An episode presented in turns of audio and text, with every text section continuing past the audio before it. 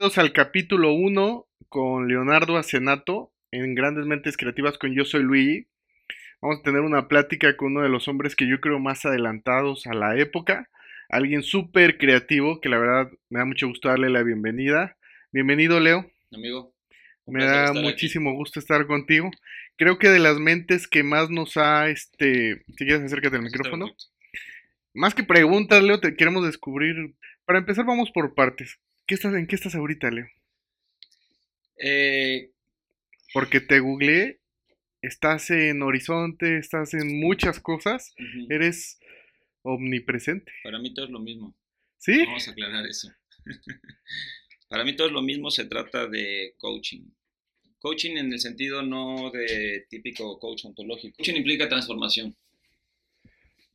Eso es coaching. Hacer que una persona pase del punto A al punto B tienes que pasar del punto A al punto B en muchas áreas de tu vida y en muchas cosas, ¿no? Economía, pobreza, riqueza, espiritualidad, confusión, paz, eh, tristeza, alegría, apatía, entusiasmo. Todo es pasar del punto A al punto B. Y aunque en ese entonces no lo sabía, se fue armando con el tiempo. Creo que cuando yo tenía la idea de los 360 grados de éxito, sigo teniendo esa idea y sigo manejando las cinco áreas de la vida, espiritualidad, familiar, desarrollo personal, salud y finanzas. Creo que es un modelo que el, que más me ha servido a mí por la simplificación. Me he encontrado modelos de siete áreas de vida, ocho áreas de vida, 12 áreas de vida, 21 áreas de vida, pero de pronto, si te dijera, no, ya vamos a revisar 21 áreas de tu vida, son más variables de las que podrías controlar y entonces ya no se vuelve control, ya se vuelve confusión. Para mí esas cinco áreas han sido de claridad. Y el punto está en ayudar a las personas, este es, mi punto de vista, ¿eh? esto si me dices, ¿a qué me dedico? A maximizar la vida de las personas. Que estas cinco áreas se maximicen, se... porque no es un tema de si las tienes o no las tienes, todo el mundo las tiene, nada más que hay que ver con qué intensidad, con qué plenitud, con qué proyecto las estás viviendo. Si entiendo que no todo el mundo está casado, pero todo el mundo tiene familia. Oye, Leonardo, yo no tengo a nadie, pero tienes amigos. No, pues no tengo a nadie. Bueno, pues vives en la calle, entonces hay que maximizarlos porque vas a tener que tener a alguien. Eh, todo el mundo está aprendiendo todo el tiempo, todo el mundo tiene un grado de salud, bien o mal. Si no tuvieras nada de salud, pues no estás en este planeta, ¿no? Eh, todo el mundo tiene todo. Nomás que lo que se trata es encontrar en qué dimensión está y a qué dimensión la quieres llevar. Eso en todas las áreas usa el mismo método realmente cuando yo descubrí mi tema, mi, manera de trabajar, que es hábitos, desarrollar lo que ahora le llamamos hábito de logro, implicaba, me di cuenta que instalar hábitos era lo mismo, fuera el área que fuera, nada más tienes que elegir, o sea, tu punto A y tu punto B en cada área de tu vida a lo mejor es diferente, pero los hábitos para avanzar van a ser los mismos. Entonces no... Es el mismo tema. Para mí todo es el mismo tema. Y veo que estás muy fuerte en Facebook con hábitos de logro. Pues así como muy fuerte. Yo lo he visto, a mí me sale muy seguido. Yo dije, órale. No sé si muy fuerte es la palabra, no creo muy fuerte. Es un proyecto que, que tiene poco, realmente tiene poco. Armé un, de mi página armé un grupo que es hábito de logro, como esta idea de enseñar a la gente a desarrollar logros en su vida, en cada quien no le quiera. Aunque la mayoría de la gente, justo acabo de postear la semana creo que el lunes una cosa así. Em, cuando tú le preguntas a alguien, ¿quién quiere mejorar su vida? Todo el mundo, ya, ¿no? Y dices, ok, vamos a aprender, desaparece la gente. Porque la gente quiere la inmediatez, la gente quiere la píldora mágica, la gente quiere... La película Matrix en la vida real nos hizo daño, ¿no? O sea, la gente quiere la píldora o el, o el microchip, ¿no? De en media hora ya eres experto en lo que quieres, ¿no? Como que ese es, esa esa ilusión de aprendizaje sin esfuerzo, aprendizaje sin práctica. Yo no creo en eso, yo creo que la práctica pues es lo que hace que la gente sea experta, ¿no? Marco Guadalajara lo explica demasiado bien en su libro y dice 10.000 horas para hacerte experto en lo que quieras, ¿no? Entonces, 10.000 horas de coaching o 10.000 horas de nutrición, 10.000 horas de ejercicio, 10.000 horas de lectura, lo que tú quieras, pero 10.000 horas. Esa no te la vas a ahorrar. es de ley no creo que te las puedas saber. Es de ley. Creo que mucha gente hoy em, tiene la gracia de repetir cosas. O sea, que dice, ah, yo soy esto, pero realmente no eres tú, es alguien más, ¿no? No lo estás repitiendo. Yo me considero un buen repetidor. Eso Sí. es lo que yo me considero a mí mismo. O sea, como esta idea de, ya hay alguien que pasó 10.000 horas en algo, pues aprendo y repito cosas que él hizo y no me meto tanto a... Y lo veo, ¿no? Y ya está, pero de todas maneras, aunque yo quiera repetir cosas o enseñanzas de la gente, de lo que considero que son mis maestros, que me llevan ventaja por mucho, de todas maneras, la práctica de las enseñanzas no te la puedes evitar, o sea, te puedes evitar equivocaciones.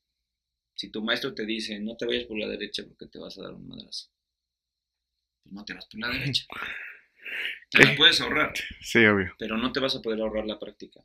O sea, si te dice necesitas hacer este caminar para llegar a, este punto, si este caminar sea espiritual o sea eh, nutricional o sea lo que tú quieras y mandes, no te lo vas a poder evitar. Eh, Por decir, de, de niño siempre fuiste así, siempre buscaste como la... Este, fuiste un buscador, siempre te gustó o no, no, no fue hasta cierta edad que, que dijiste, yo quiero como que dejar mi huella en la historia, como que quiero evolucionar, quiero ser una persona que permita que mi entorno evolucione, hasta qué punto, o sea, hubo un momento, yo le digo, este, momento divino donde tú dijiste, ah, esto es lo que yo quiero, esto es lo que puedo hacer, o fue con el paso del tiempo, con los libros, fue un proceso. Em, creo que buscador siempre fui, aunque no siempre fui buscador de lo correcto. O sea, como me con correcto me refiero a tener claridad en lo que realmente estás buscando.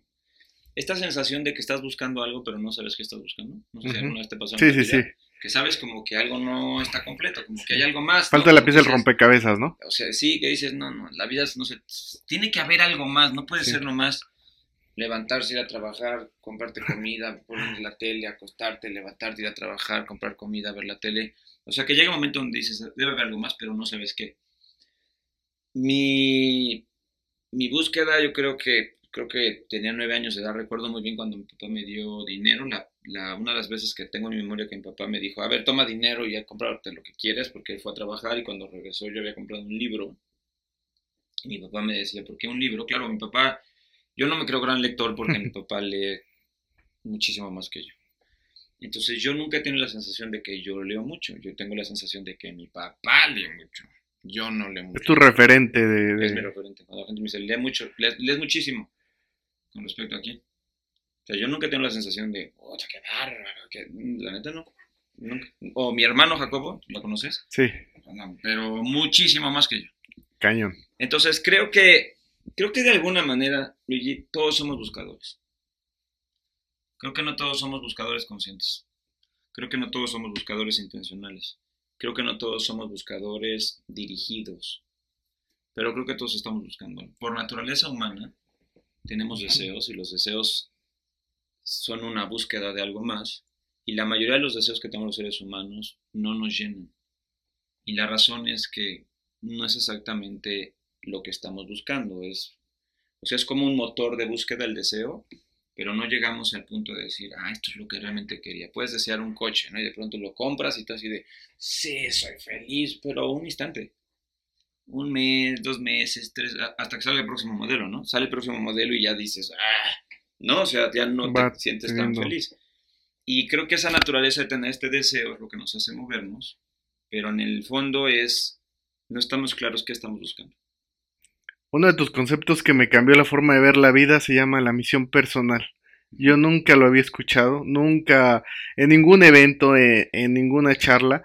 Creo que fue de los conceptos que cuando yo te escuché, a mí me cayó el 20 y sale de un libro que tú escribiste que se llama Máxima Mentalidad Multinivel, que se me hizo uno de los libros que más me ayudó en el, en el desarrollo personal, ¿eh? lejos del negocio, en el desarrollo personal, porque no traíamos la estructura de una misión personal. Entonces, ¿de dónde surge máxima mentalidad? De la, Ah. de la necesidad, Leo quería comunicar. A mí se me hizo uno de los libros que hasta la fecha conservo, conservo en mi biblioteca personal porque habla de algo más importante que va más allá de hacer un multinivel, que es descubrir tu misión personal. Máxima mentalidad multinivel nace de una tarea. Fue una tarea. Escribir el libro fue una tarea. Te imagino. Em, me dieron un mes en aquella ocasión, mi maestro me dijo, tienes un mes para escribir un libro y poner en orden tu cabeza. ¿Y jugaste con tus ideas? Entonces realmente fue para poner en orden mi cabeza. Fue, para mí fue increíble ese libro, creo que hoy he avanzado mucho de lo que es que... Hay cosas muy, muy precisas ahí que son columna vertebral, ¿no? Pero no es el músculo de lo que hoy hago, ¿no? Pero sí es una columna vertebral. Porque creo que hay cosas en ese libro que sigo hoy diciendo y diciendo, y o sea, hay muchas veces que digo, esto lo escribí en el libro en capítulo 5, esto lo escribí en el capítulo, o sea, sí hay cosas como muy fundamentales que creo que me sirvieron mucho para darme claridad de qué pensaba. ¿Te ha pasado esas veces que tienes muchas ideas en la cabeza, pero que de pronto dices... Y ahora que por dónde empiezo, ¿no? Ah, exacto, que no, que no tienes... Tienes las piezas del rompecabezas, pero no está ordenado. ¿no? Sí, sí, necesito unas esquinitas. Ese libro fue encontrar las esquinitas. No te puedo decir que fue el rompecabezas armado, porque no. Pero fueron las esquinas de decir, ok, se trata de esto. Primero es encontrar la dimensión de que no todos tenemos la misma mentalidad, que hay diferentes mentalidades. En ese momento era el tema del negocio, así que fue un tema de cinco mentalidades específicas sobre el negocio, ¿no? Em, y entender que lo que decía Jim Rohn de mueve tu filosofía no es un paso, que el tema de la filosofía personal no es, no pasas de pobre a rico. O sea, tienes que hacer una escalera de pasos para transformar tu mentalidad. Y lo mismo es negocio, lo mismo podrías decir fit, lo mismo puedes decir matrimonio, paternidad, lo que tú quieras es entender que no es un solo paso. Pero lo interesante para mí ese libro fue, comenzando con misión personal, era ¿y para qué? O sea, ¿por qué tengo que cambiar la mentalidad? Si no tengo claridad de por qué tengo que cambiar la mentalidad, pues no tengo ni la menor intención ni el entusiasmo de cambiarlo, ¿no? Como cuando la gente le pregunto, ¿quieres ganar dinero? Y todo el mundo dice, sí, pero ¿para qué? Porque si nomás me contestas sí porque, porque estaría para tener más dinero y no tienes un porqué real, pues, tu vida no va a dirigirse a construir una base económica eh, poderosa, ¿no? Simplemente va a ser pues, trabajo. ¿Y por qué gano dinero? Pues porque, es el, porque todo el mundo dice, ¿no? Estaba hablando con unos jóvenes el otro día. Eh, entonces les decía, ¿qué sigue para ustedes? Casarme. ¿Por? Pero, ¿te, has dado cuenta cómo compramos estas ideas? Sí, sí, sí. Tengo, ya, ya soy adulto, siguiente paso, casarme. Siguiente paso, hijos siguiente paso, ya sabes, como tener una casa. ¿Por qué? O sea, o sea, ¿por qué tiene que ser? Pues porque todo el mundo vive así. Entiendo que todo el mundo vive así y no estoy diciendo que esté mal. El punto no es si está mal o está bien, el punto es entender el por qué. O sea, ¿qué si nunca me caso? Yo estoy, bueno, yo estoy casado, tengo mi hija, tú lo sabes, pero, el punto es, si no te casas no vas a ser feliz. No, no es verdad. No es verdad. Oye, Leonardo, tengo que comprar mi casa. No, no tienes que comprar tu casa. Es este, hay dogmas en ese tema, ¿no? Sí, hay unos paradigmas impresionantes, ¿no? Aferrados a la cultura y pues pensamos que es la felicidad. Y en el fondo creo, Luigi, que todos estamos buscando de alguna manera ser felices permanentemente. Porque cuando le preguntas a la gente, ¿eres feliz? Bueno, sí, sí, soy feliz, pero pues ya sabes, no hay felicidad permanente. Ok, yo creo que eso es lo que estamos buscando. El tema de ¿existirá la felicidad permanente? Respuesta, sí. Yo creo que sí existe, nomás que hay que buscarlo. Lo que vemos normalmente es que este, mucha gente no sabe ni lo que es ser feliz. Creo. Creo que es la definición muy, muy trillada. Lo que yo también he visto, leo mucho, que eres muy, te gusta llegar a un lugar y ponerle tu toque. O sea, obviamente te diste cuenta en un negocio que era muy cuadrado que hacía falta ser profesional. Sí, o me equivoco. Y llegaste y dijiste, esto hay que elevarlo a otra potencia. Entonces, con lo que tú tenías en ese momento, volviendo al, un poquito al tema de dar, ¿cómo dijiste, esto es lo que hace falta, esto hay que pulirlo, esto, o sea, prácticamente lo subiste a otro nivel? Em, volviendo al tema de, los, de todas las maneras de pensar y todo, hay gente que no se da cuenta que puede mejorar las cosas. Lo que decías de, tú le preguntas, oye, pero ¿por qué lo haces, no? O sea, lo hacemos inconscientemente.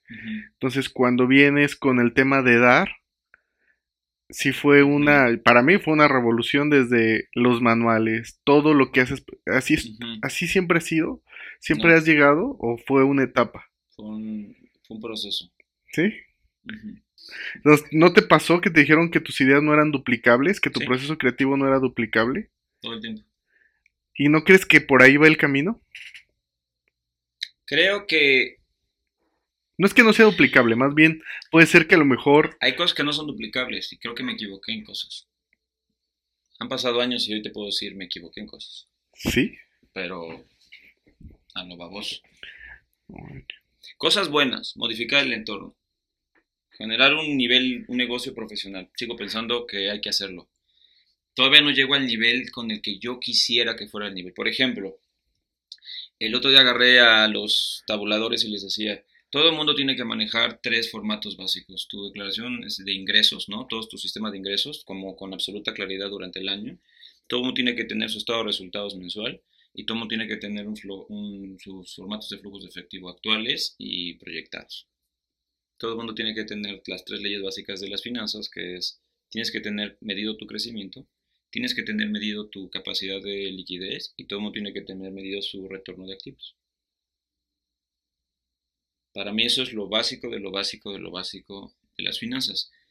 Que si tú fueras una empresa te dirían, no, bueno, eso, lo- eso lo hace la, o sea, la secretaria, Sí. el contador te avienta 21 conceptos más. Pero en este negocio se hace tan empírico, ¿no? Tan, ah, no importa que no hayas estudiado. Entonces de pronto es como, ah, sí, no es cierto, no tengo que estudiar.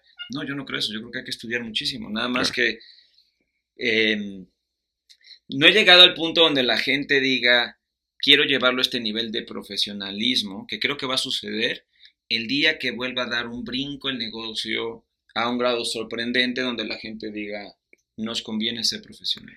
Yo me acuerdo cuando tú decías que había que transmitir por GoToMeeting todo lo que hacías, Ah, estuvo alguien de mucha autoridad que este, cuando yo lo quise hacer monté todo y nos dijo, esto no es duplicable, me lo quitas. Hoy, hoy, 2020, lo están haciendo. Las ideas de Leo estaban adelantadas cuatro o cinco años. ¿Te has dado cuenta de Mal eso? capitalizadas, pero sí. sí, o sea, pero si te fijas, en momentos la pandemia vino a agilizar todo, ¿no? sí. Y te has dado cuenta, pero muchas cosas que uno trae, ¿cómo es el proceso creativo de Leo? O sea, ¿cómo es el proceso de decir me siento un momento en mi casa? ¿Cómo es tu proceso creativo? ¿Cómo te vienen las ideas? ¿Cómo es el proceso de, de que tú llegas y dices, ay, güey, podemos hacer esto? Ok. Creo que el paso número uno, que siempre he dicho y seguiré diciendo, todo el mundo ocupa un coach. No uno, muchos coaches. Em, creo que el proceso creativo, el mío, viene no de mí, el mío viene de tener un coach. Que me dice, te hace falta esto. Ahí arranca todo. Que generalmente es un coach que eso que me está diciendo te hace falta, él lo tiene 10 veces más, ¿no? Entonces como, casi como, ¿a poco no tienes esto? No, ni se me había ocurrido. ¿En serio? Y yo de, no, ni se me había ocurrido. Ah, y cuando les preguntas tú, no, desde hace 10 años. O sea, es un tema así de... ¿Qué pasó, dices, no? Estoy en otro, estoy retrasadísimo, estoy retrasadísimo en muchas cosas, Hoy en día 2020. pero retrasadísimo. ¿Y la pandemia cómo la tomó Leonardo Acenato? ¿Cómo Como una vino? bendición. ¿Sí? ¿Pasaste más tiempo en casa? ¿Te No. ¿Saliste? ¿Fuiste a tu oficina? Fui todos los días a mi oficina, Que me dijeron que ya tienes tus instalaciones increíbles. increíbles. Al estilo Acenato. Sí, ¿no? Sí, ya sabía.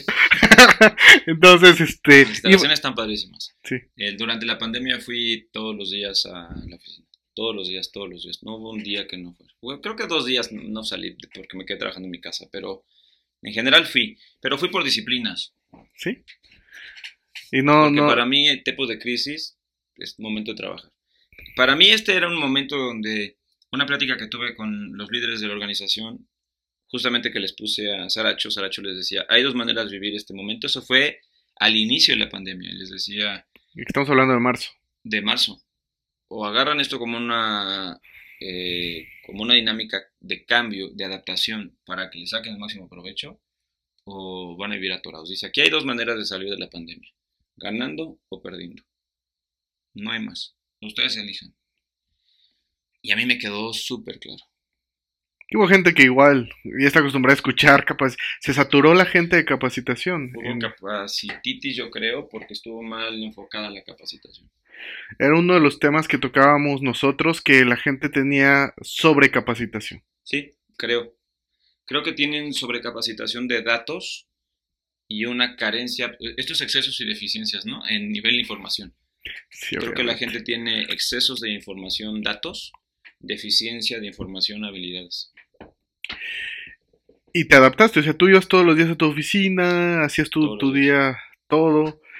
El efecto creativo no es, para contestarte eso y no quedar con preguntas pendientes, fue, primero es una idea de un coach, o sea, un coach que me diga, tengo varios coaches, entonces es como te hace falta esto, listo.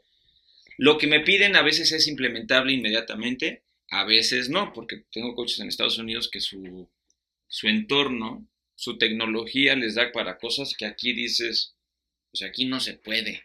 Sí, no, O estamos sea, en un no hay país. manera, ¿no? O sea, no hay manera, ¿no? Como decía, vas a conectar a todos los mundos en su computadora, pues yo, no, espérate, esto pausa, ¿no? O sea, aquí no todo el mundo tiene computadora, o sea, bueno, pero tomas el celular, es que no todo el mundo tiene, o sea, no, no, esto no es Estados Unidos, o sea, no funciona igual.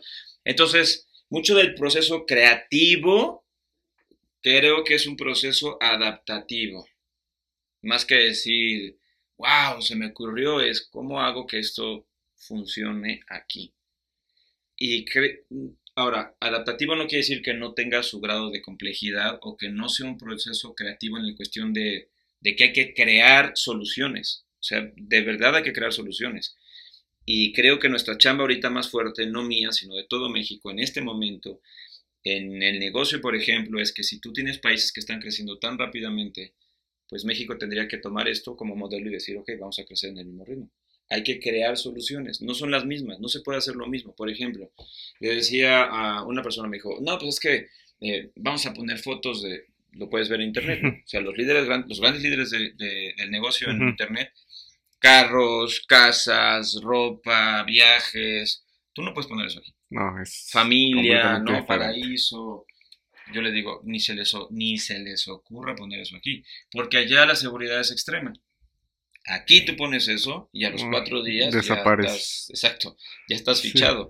Entonces, pues las reglas, las reglas no son las mismas, la manera de hacer las cosas no es igual, pero los principios siempre son los mismos, porque los principios son universales y son atemporales. Así que el chiste está en encontrar el principio y adaptarlo.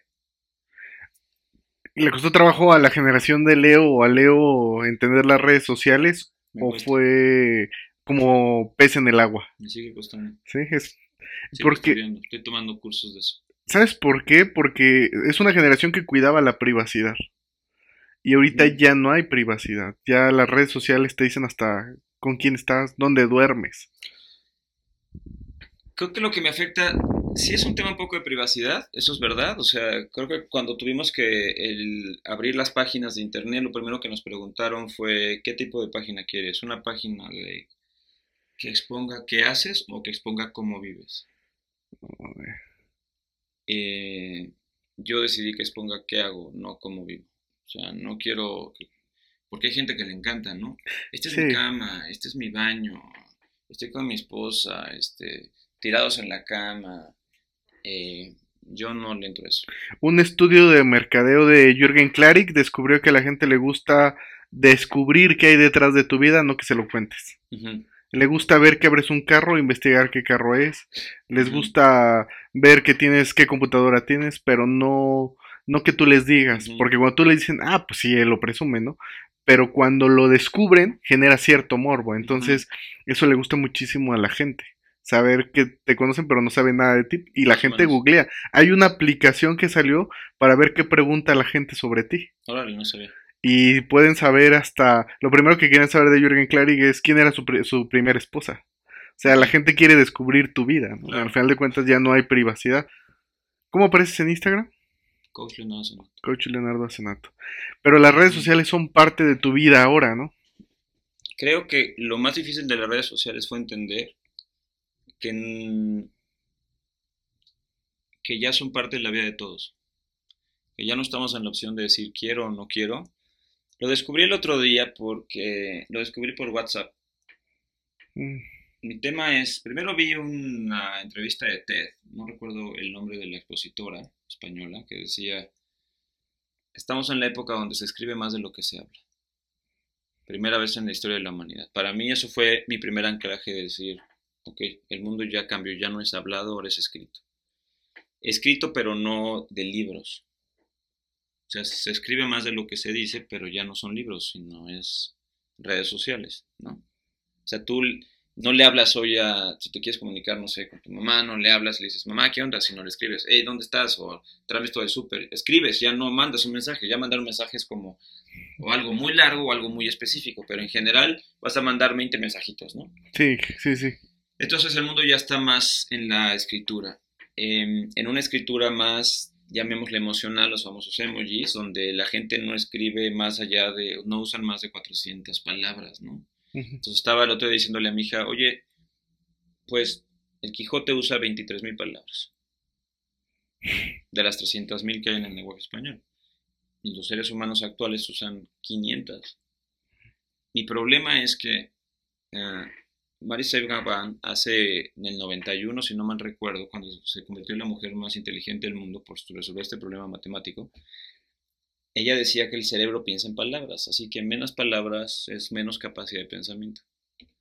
Y a veces pensamos que, voy a conectar esto con el negocio, pensamos que la gente que tiene un negocio muy exitoso económicamente es gente muy pensante y puedes tener un negocio muy exitoso sin pensar. Fíjate que ese tema, este, yo me acuerdo que te pregunté en alguna ocasión en tu oficina, eh, yo te preguntaba, ¿qué tanto se puede crecer sin estructura? ¿Y qué tan importante es la estructura en un negocio? Y tú me dijiste un ejemplo muy claro, tú puedes tener un crecimiento sin estructura, pero hay un tope. La estructura te protege de ese tope.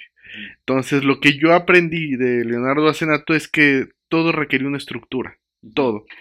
Y pasa lo mismo, lo que tú dices, o sea, hay gente que a lo mejor no tiene el conocimiento, llega por la emoción, pero tiene la necesidad de crear una estructura porque ya no es lo mismo cuando llegas para mantenerte. Quiero pensar que va por ahí. ¿Crees todavía en que la estructura es vital en un negocio? Creo que es vital. Creo que el punto está en encontrar la estructura que a nosotros nos va a funcionar. Mira, la estructura que funciona en el modelo americano de negocios no funciona en México. Primero porque la gente en Estados Unidos está pensando en dinero. Allá les da más culpa ser pobres que ser rico. Aquí te da más culpa ser rico que ser pobre. Allá te da más miedo ser pobre que ser rico. Aquí te da más miedo ser rico que ser pobre. O sea que la cultura en sí misma, eh, allá les da miedo no tener resultados. O sea, porque la dinámica de competencia en el mundo americano es, sí, yo quiero demostrarte, quiero presumirte, y entonces se trata de presunción, y aquí presumir es malo, ser rico, ten cuidado, te van a asaltar, este, tienes dinero, ah, es que eres tranza, y ya sabes, este tema de Dios te va a castigar porque eres materialista. Así que tenemos básicamente dos maneras de vivir. No quiere decir que no pueda ser exitoso en ambos lugares, pero la estructura no puede ser la misma. Lo que cuesta trabajo es encontrar una estructura funcional en los países latinos cuando los países latinos no somos estructurados en cuestiones, por ejemplo, de chamba. Tenemos cosas como muy arraigadas, ¿no? Si, ahora no estoy diciendo que sea mejor Estados Unidos que México, no viviría en Estados Unidos y yo no estoy viviendo en Estados Unidos porque hay una cultura, por ejemplo, que ellos tienen de, de éxito y demás, pero su cultura, vamos a llamarle familiar, pues no me encanta, ¿no? su cultura amistad no me encanta, me encanta mucho más la estructura relacional que tenemos los latinos. Pero no quiere decir que no puedas hacer una adaptación y aprender de ellos cosas increíbles y hacer una mezcla, ¿no? Y creo que el mundo está cambiando y ellos van a tener que aprender cosas nuevas y nosotros tenemos que aprender cosas nuevas. Si tú me dices, oye Leonardo, ¿qué significa estructurar? Eh, no perder lo importante de tu vida. Porque puedes volverte un loco en el negocio y ser el top del mundo, pero si pierdes lo profundo de la vida, pues ya no funciona. Ejemplo de esto. Estaba con una persona que era, tiene mucho dinero y le decía, tu casa es muy grande, pero no tiene arte.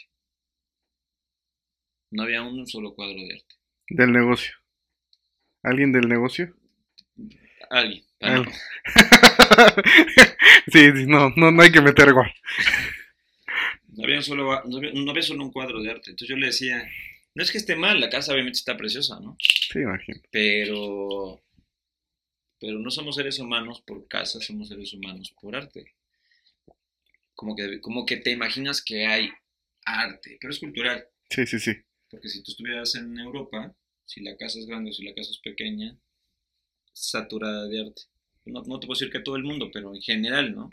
Hallarte, Sí. es una vida diferente, es una cultura diferente. Entonces creo que el tema es, cuando estamos hablando de estructuras, es este enfoque entre estructura para qué?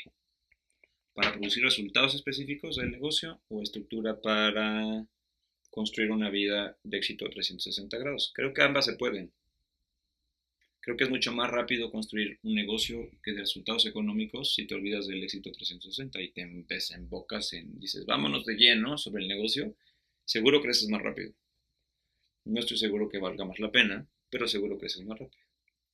¿Quién es? Eh, ¿Tienes tus top de estructura que dices, no manches, esos cuates, esto es lo que yo quiero? O sea, tienes como que tu referencia de decir, ah, pues esto, esta estructura me encanta. ¿De negocio? Sí, ¿En este negocio? en el que sea. No, en este yo no creo. Si lo hay, Hay dime. gente que me gusta mucho. Sí. En este negocio. Eh, Stefan Graziani es una de las personas que admiro mucho. Y en otro negocio. Mm, Taylor Welch, Que son como que el- tu top de estructura. Decir, esto es lo que yo quiero. Ty López, Tus top. sí, O sea que Leo sí admira gente. sí, tengo gente. Mucha. Sí, no sé si muchos, pero, pero generalmente la gente con la que yo me coacheo, pues sí es gente que admiro. Si no la admirara en algo, no. Requisito para que alguien te coache es admirarlo. Um, sí, ¿No te ha pasado que de repente dices, no, este cuate quién es, pero te da un vuelco y te dice, no, mira, y de, con el tiempo lo admiras o, o todos han sido por admirar? no entro a que me coache si no digo, wow, yo quiero esto. O sea que Oh. realmente me sorprende. Y hay gente que me sorprende que yo digo, qué pex con esta persona, es pensante, es inteligente. O sea, sí hay gente que digo, ¿cómo llegan a pensar tanto? ¿Cómo llegan a saber tanto? ¿Cómo llegan a tener tantas respuestas? ¿Cómo llegan a tener tanto conocimiento? Pero diario. Ahorita la gente que me está coachando, que tengo que tomar clases diario, diario digo, ¿cómo le hicieron para aprender tanto? ¿Quiénes, puedes decir los nombres de tus coach ahorita? Mm, Estoy en un programa de Taylor Welch, estoy en un programa con Saracho. Vamos a hablar de ellos dos de negocio, por ejemplo. Este, los dos son súper jóvenes, los dos tienen una libertad financiera tremenda, los dos tienen una familia pues, bastante agradable, este, y su manera de pensar es tremenda. O sea, es plática y te avientas un libro ahí con ellos. Pero un libro. Literal, ¿no? O sea, es esos que, que de verdad dices, ¿cómo llegaron a esta claridad? Un buen coaching es cuando tú dices, yo nunca había visto la vida así. Cuando llegas a eso, eso es un buen coaching. O sea, que te presten los ojos, ¿no? Que te hagan ver lo que tú no ves. Nunca había visto eso. Que te ayuda a tener una variable nueva en tu fórmula matemática. No hace cuenta que tú puedes decir, ah, pues mi negocio es A, B más C. O sea, si tengo al A, B, C, mi negocio va a tener resultados. Y de pronto llega un coach y te dice, no, no, no, no, te faltó esta variable D. A más B más C más D va a dar resultados. Y cuando te ponen esta nueva variable, el D, dices, es que nunca la había visto. Y creo que eso es lo que hace que una persona a veces está trabajando súper arduamente, seguro te ha pasado, que uno está estancado y te preguntas, ¿por qué no crezco si estoy trabaje, trabaje, trabaje, trabaje? Porque estás trabajando en estas tres variables, pero te hace falta una variable que es la que va a hacer que el juego brinque. Que es donde entra la gente, tus coach, ¿no? De repente las pláticas o te quedas con algo que te dicen o eso es... Que ves algo que nunca en tu vida habías visto, que te das cuenta que nunca habías hecho y de pronto dices, no tiene que ser difícil, ¿eh? O sea, la variable nueva no tiene que ser difícil, simplemente tiene que estar presente. ¿Te, te renuevas cada año? ¿Te Cada tratas de... No, no tiras lo viejo, ¿no? Pero sí como que dices, agarras esta idea y la vas puliendo y luego cada año Todo diciembre. Te sientas, dices, primero de diciembre llegó un momento de ver 15 qué... días de revisión de todo el año, reviso todas mis métricas en todas las áreas de mi vida y defino, tengo una metodología, está en la página, ¿Cuál es la página? la de, la de Coach Leonardo en Facebook, justamente en diciembre les puse, esto es lo que hago cada año. Entonces primero viene la etapa de revisión y reviso eh, pues mis métricas en todo, no nada más es un tema de finanzas, es más métricas. ¿Tuve éxito o no tuve éxito? No, o sea, ¿qué cosas sí, éxito, qué cosas no? ¿Por qué fracasé? ¿Por qué tuve éxito? Puede ser que haya tenido éxito, pero comparado con el año pasado haya estado menor o que haya tenido más desempeño. A veces puedes tener un fracaso, pero aún tu fracaso de este año que no alcanzaste las métricas está por encima de lo que hiciste el año pasado. Así que dices, fracasé, pero en comparativa, ¿cómo me fue? No, pues, por ejemplo, ahorita, ¿no? Que dijera alguien, ¿cómo te fue en tu meta? No, pues no la llegué este año. Pero en comparativa con lo que pasó en la pandemia, no, yo, yo pensaba que iba a tronar y de todas maneras no alcancé la meta que quería al principio de año, pero, pero avancé. Pues a lo mejor es un fracaso en cuestiones de meta, pero la sensación es de, uy, me fue increíble, ¿no? Entonces reviso todo eso, la condición emocional. Después de eso hago un proceso de planeación de otros 15 días. Tocaste un tema importante del arte. O sea, el arte tiene tres meses que estoy en un grupo de filosofía y a veces no va tan arraigado con la espiritualidad porque son muy radicales algunos este por poner ejemplos que pues, nos podemos ir por ese tema de Nietzsche este Sartre este cómo de, tú estudiaste qué estudiaste Leo Matemáticas. Matemáticas. yo pensé, fíjate, tenía la idea de algo de filosofía. ¿De dónde salió tu amor al arte? ¿De dónde encontraste? ¿Quién te, quién te lo compartió? ¿Quién te lo dio? ¿Quién? Porque es, eh, se hereda. O sea, yo veo a la gente con la que me reúno los lunes y es gente que trae tablas impresionantes en, en, arte y obviamente traen filósofos muy cañones, entonces sí, y son ideas muy radicales, o sea, prácticamente este, hasta la forma de pensar. Por eso ahorita que tocabas el arte, entiendo que mucha gente no entienda esa parte o no le guste porque desconoce qué hay detrás de, de, la filosofía del arte. ¿Fue en tu familia? ¿Fue en tu casa? Sí. ¿Les gusta? La cultura es en la casa. Muy la cultura no se enseña en la escuela. Esa de ley. Esa es de ley. La escuela te va a enseñar desempeño. La escuela te va a enseñar eh, tecnicismos. La escuela te va a enseñar historia si tú quieres, pero cultura no es lo mismo. Cultura es la diferencia entre comer, no sé, la diferencia entre un restaurante y otro es cultura, ¿no? Puedes ir a los tacos a cenar o puedes ir a un restaurante de lujo a cenar. A lo mejor estás cenando filete de carne, pero la diferencia es radical. A lo mejor es salsa, pues sí, pero la diferencia es radical. Cultura es esta idea de sacar el máximo sabor a las cosas y a las experiencias humanas.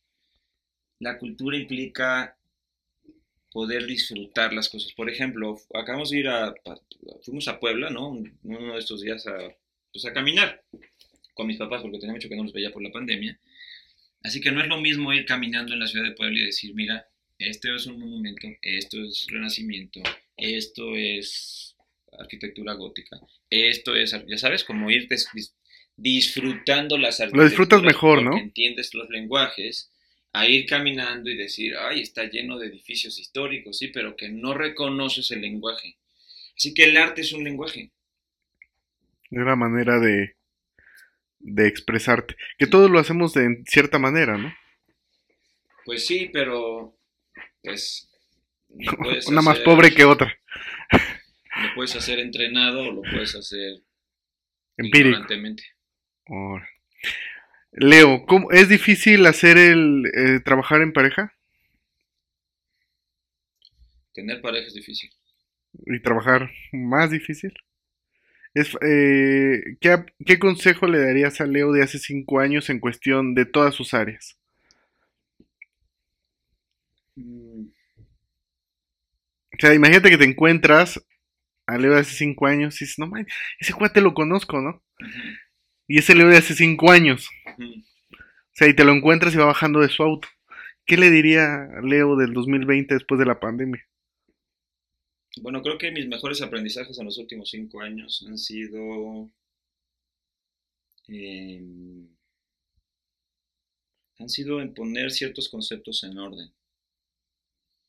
Conceptos como productividad, conceptos como riqueza, conceptos como incluso la palabra equilibrio.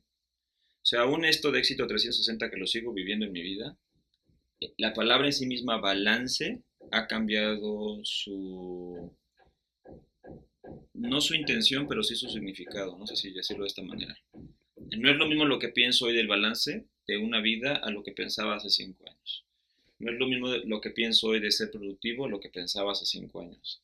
Eh, no es lo mismo lo que pienso hoy de intimidad, entiéndase intimidad entre pareja, intimidad con mi hija, intimidad de mis amigos, ¿no? De lo que pensaba hace cinco años.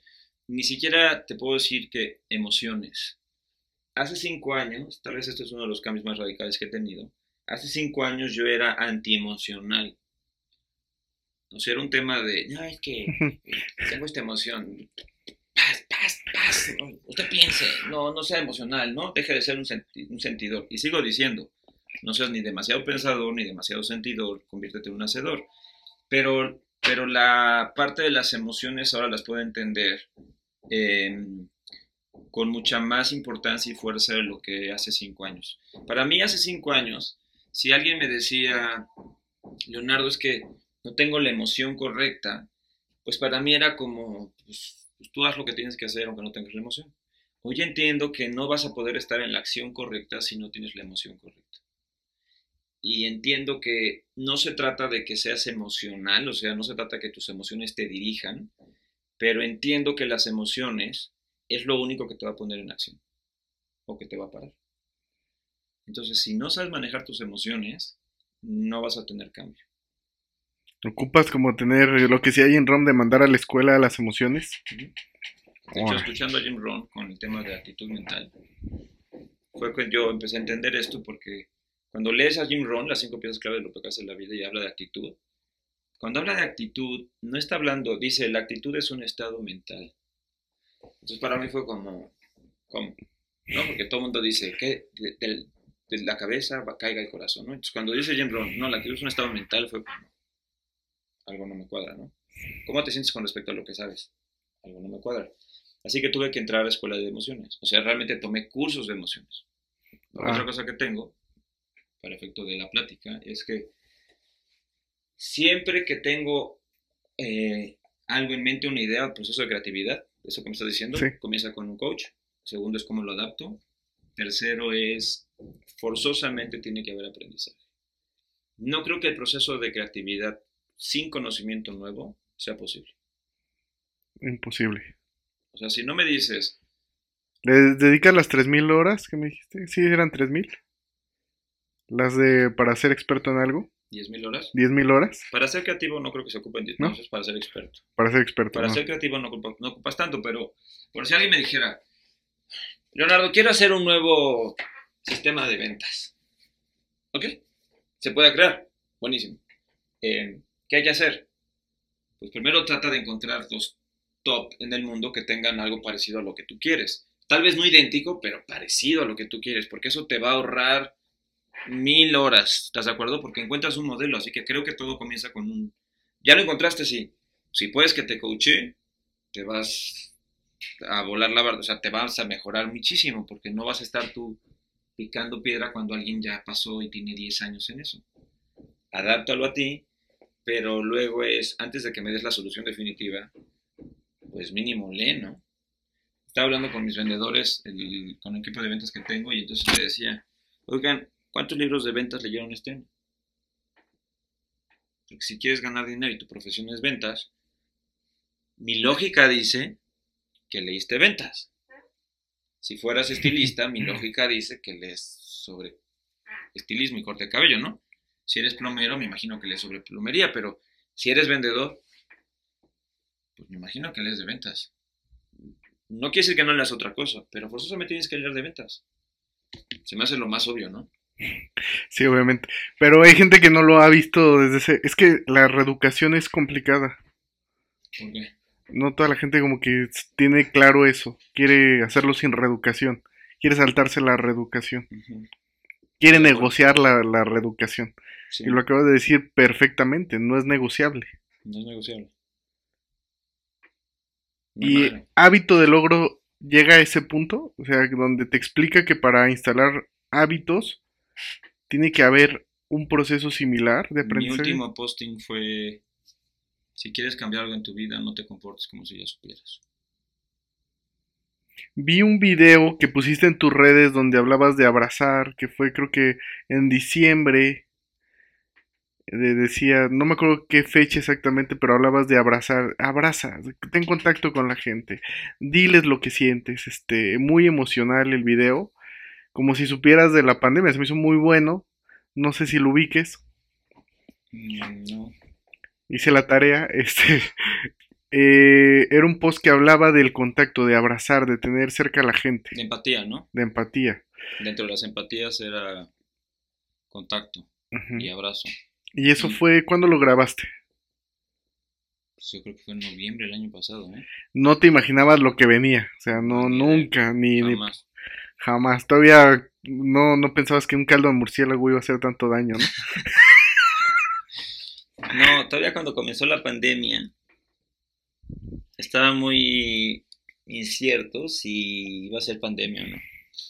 Supe que iba a ser algo grave porque un amigo mío estaba justamente en ese momento en China y él es un eh, comunicador, ¿no? Es como un tipo periodista. Eh, entonces él puso el anuncio del tema del COVID. Dijo, está pasando esto en China y no lo han dicho. Y para mí fue como, wow, ¿no? O sea, como, órale, esto está súper fuerte. Pero no pensé que iba a ser una cosa que iba a salirse de control tan fuertemente. Luego pasé por la etapa de decir, ah, se me hace que es más choro que realidad, ya sabes. Sí, todo el mundo traía eso, Creo que ¿no? todo el mundo pasó Sí, todo por esa etapa, ¿no? Que dices, ¿es verdad o no es verdad? O sea, No. ¿Sí o no? ¿Existe o no existe, no? Luego creo que llegó el momento donde nos dimos cuenta que sí existía y entonces fue como mucha precaución. Y ahorita creo que estoy con mucha precaución, con mucha precaución, mucha prevención, eh, pero no preocupación. Porque creo que el tema es controlable. Es como que ya parte de, ¿no? Vamos a vivir con ello, ¿no? Es como la cuando sí. llegaban las epidemias, va a salir la vacuna y todo arreglado. Y creo que no es ni la primera ni va a ser la última. No, no. O sea, ¿Ha habido casos cercanos a ti? muchos. Wow. Sí. En cuestión de libros, Leo, yo tengo una duda. Ya no va a haber ni máxima mentalidad 2, ni máxima... Tengo la idea de escribir otro, porque quedé que ese iba a ser una serie, que el, el primero era este de máxima mentalidad, el segundo tenía que ver con ingeniería de las regalías. Que creo que apenas lo voy a poder sacar en dos años más. Órale, no sé. Y personal, un libro así de que no hable más que de Leo Asenato de sus conceptos de vida, ¿no has... Todavía no. Todavía faltan otros cuatro, cinco? Sí, yo creo más. Porque yo investigué, dije, debe de haber el 1, 2 y 3 y no hay más que uno de máxima mentalidad. No, no ha habido más. Sí quedé y sí me han dicho, pero ahorita estoy en un proceso de aprendizaje. O sea, ahorita estoy de aprendiz, entonces cuando estás de aprendiz no puedes escribir. O sea, que estamos hablando que obviamente, y en el proceso creativo no entra ni video, ni podcast, ni para, para compartir lo que sabes, o lo- no has pensado en que la gente tenga la oportunidad de... Sí, pero mientras estoy en etapa de aprendiz no puedo enseñar. Cuando eres aprendiz eres maestro. Muy bien. Y ahorita estoy en etapa de aprendiz. Eres un buen alumno, ¿eh? Estoy aprendiendo. No me considero buen alumno, ¿eh? pero estoy aprendiendo. Sí, No, no eres buen alumno, No. pero te gusta... eh, Eres un buscador. Eh, mi hermano empezó la maestría, ¿no? Iba a la mitad de la maestría cuando yo comencé mi maestría. Yo voy a un tercio de mi maestría. Y mi hermano está a punto de acabar su doctorado. Wow. O sea, él, él, o sea, él es un buen alumno. O sea, mi hermano es una cosa que... Para, para los que no sepan el contexto, eh, Leo tiene un hermano gemelo. Ah, sí. Sí, o sea, para que entendamos el, con- el- el- todo. Tiene un hermano gemelo, pero para mí, yo sí los identifico en la calle y veo la diferencia. Sí, o sea, súper diferentes. Sí son completamente... ¿Y si, si sientes lo que siente el otro? ¿No ves que es muy común hablar de eso? Sí, Sí, sí, dices algo le pasa a mi carnal. sí. Sí, una conexión muy fuerte. El otro estaba enfermo y entonces Sentí el cuerpo cortado. Estaba súper enfermo, ¿no? Y así me siento súper mal. Y entonces, justamente, no sé por qué razón, me lo encontré él y a su esposa, y entonces le dije a Meli, oh, es que estoy súper enfermo. Me dice, tienes esto y esto y esto. Y yo, sí, ¿cómo sabes? Me dice, ah, tu hermano también. Es una conexión muy fuerte, ¿no? Yo creo que todos los gemelos tienen una conexión muy fuerte, porque sincronizas. Si consideras que vivimos juntos 16 años, 24 horas. ¿Y de qué hablan tú y tu hermano cuando se reúnen? O sea, imagínate, los dos. Hablo diario con él. Todos los días. Todos los días. ¿Y de qué hablan, Leo? Generalmente es un... Mi hermano es una persona muy pensante. Y sí es muy pensante. O sea, él está, como yo le digo, tú ya traes mente de doctorado. O sea, ya se formula preguntas. Que me encanta ir, por ejemplo, en la carretera con él. Porque mi hermano, vas a la carretera y te dice, me he estado preguntando. Eso ya implica, quédate callado dos horas, ¿no? Porque cuando empieza a decirte lo que se pregunta, son preguntas que yo nunca en la vida me haría. Nunca me las haría. O sea, no, nunca me las haría. Pero para mí es un deleite porque es como, ¿cómo se te ocurren esas preguntas? O sea, no les veo el menor grado de aplicación en la vida cotidiana.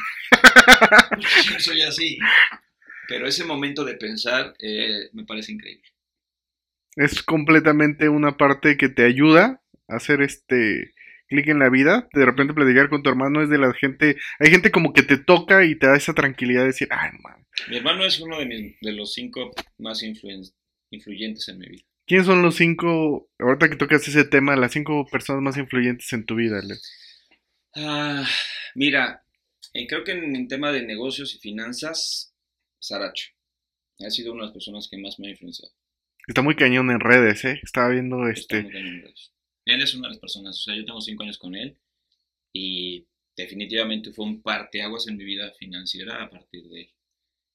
Eh, otra persona que creo que me cambió mi manera de entender y de vivir fue Steve Byers.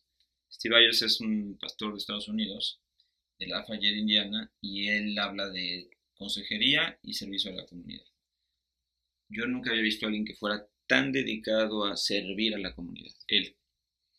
Otra persona que puedo decir que me cambió mi manera de, ver la vida y de entender conceptos claros, Nicolás Ellen. Creo que él me enseñó a una, una estructura de pensamiento. Él decía, todos los problemas humanos se pueden reducir a seis categorías. Lo que me traiga, seis categorías. Y entonces le llama las seis ¿no? Entonces te ponía las seis categorías y tú aterrizabas el, problema a eso. Pero una vez que tenías el problema, casi siempre cuando es un problema de, entre seres humanos de relacional, me decía, ¿esto es un problema de preferencias o un problema de, de prioridades o principios? Porque a veces te enojas por cosas que son preferencia. Ay, que me diste el té demasiado caliente. Y te enojas. Ya sabes que me gusta frío.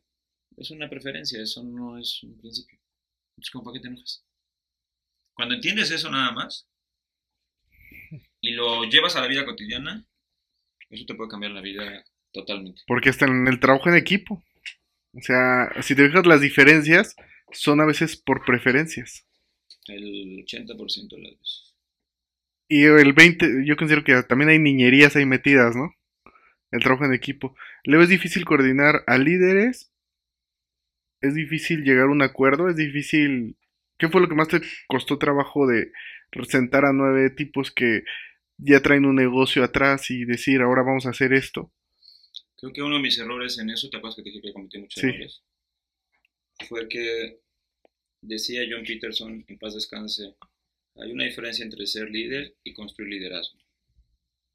Tú puedes ser un líder que construye líderes, lo cual está muy bien. Liderazgo es líderes trabajando juntos la mayoría de las veces los líderes quieren estar separados porque quieren ser el macho alfa del grupo y nada más síganme a mí y no les gusta tener liderazgo, trabajo juntos. Entonces yo creo en el liderazgo, yo no creo en el liderazgo, eh, yo no creo en el líder totalitario, creo en el liderazgo. Creo que las grandes organizaciones y las grandes ideas se construyen no por una persona, sino porque hay un grupo de líderes trabajando juntos en un proyecto común. Porque por muy buen líder que seas, te vas a equivocar. Te lo garantizo. Entonces, cuando hay un grupo de líderes trabajando juntos y tienes liderazgo, pues todos se van a equivocar, pero entre grupo solventas las cosas y haces que las cosas se mantengan. Pero hay una, vamos a llamarle, hay un requisito en esto de ser líder para generar liderazgo. Y el requisito es, decía uno de mis maestros, para ser un buen líder tienes que ser un buen seguidor. También me lo, eso me lo dijeron en liderazgo, me lo dijeron en consejería. Si quieres bueno ser consejero, tienes que ser un buen aconsejado. Si quieres ser un buen coach, tienes que ser un buen coachee. O sea, si tienes que ser coachable tú también. Si, lo que tú quieras, ¿no? Quieres ser un buen padre, es un buen hijo. Entonces, como que es muy obvio, ¿no? El punto es que no lo tomé como un requisito.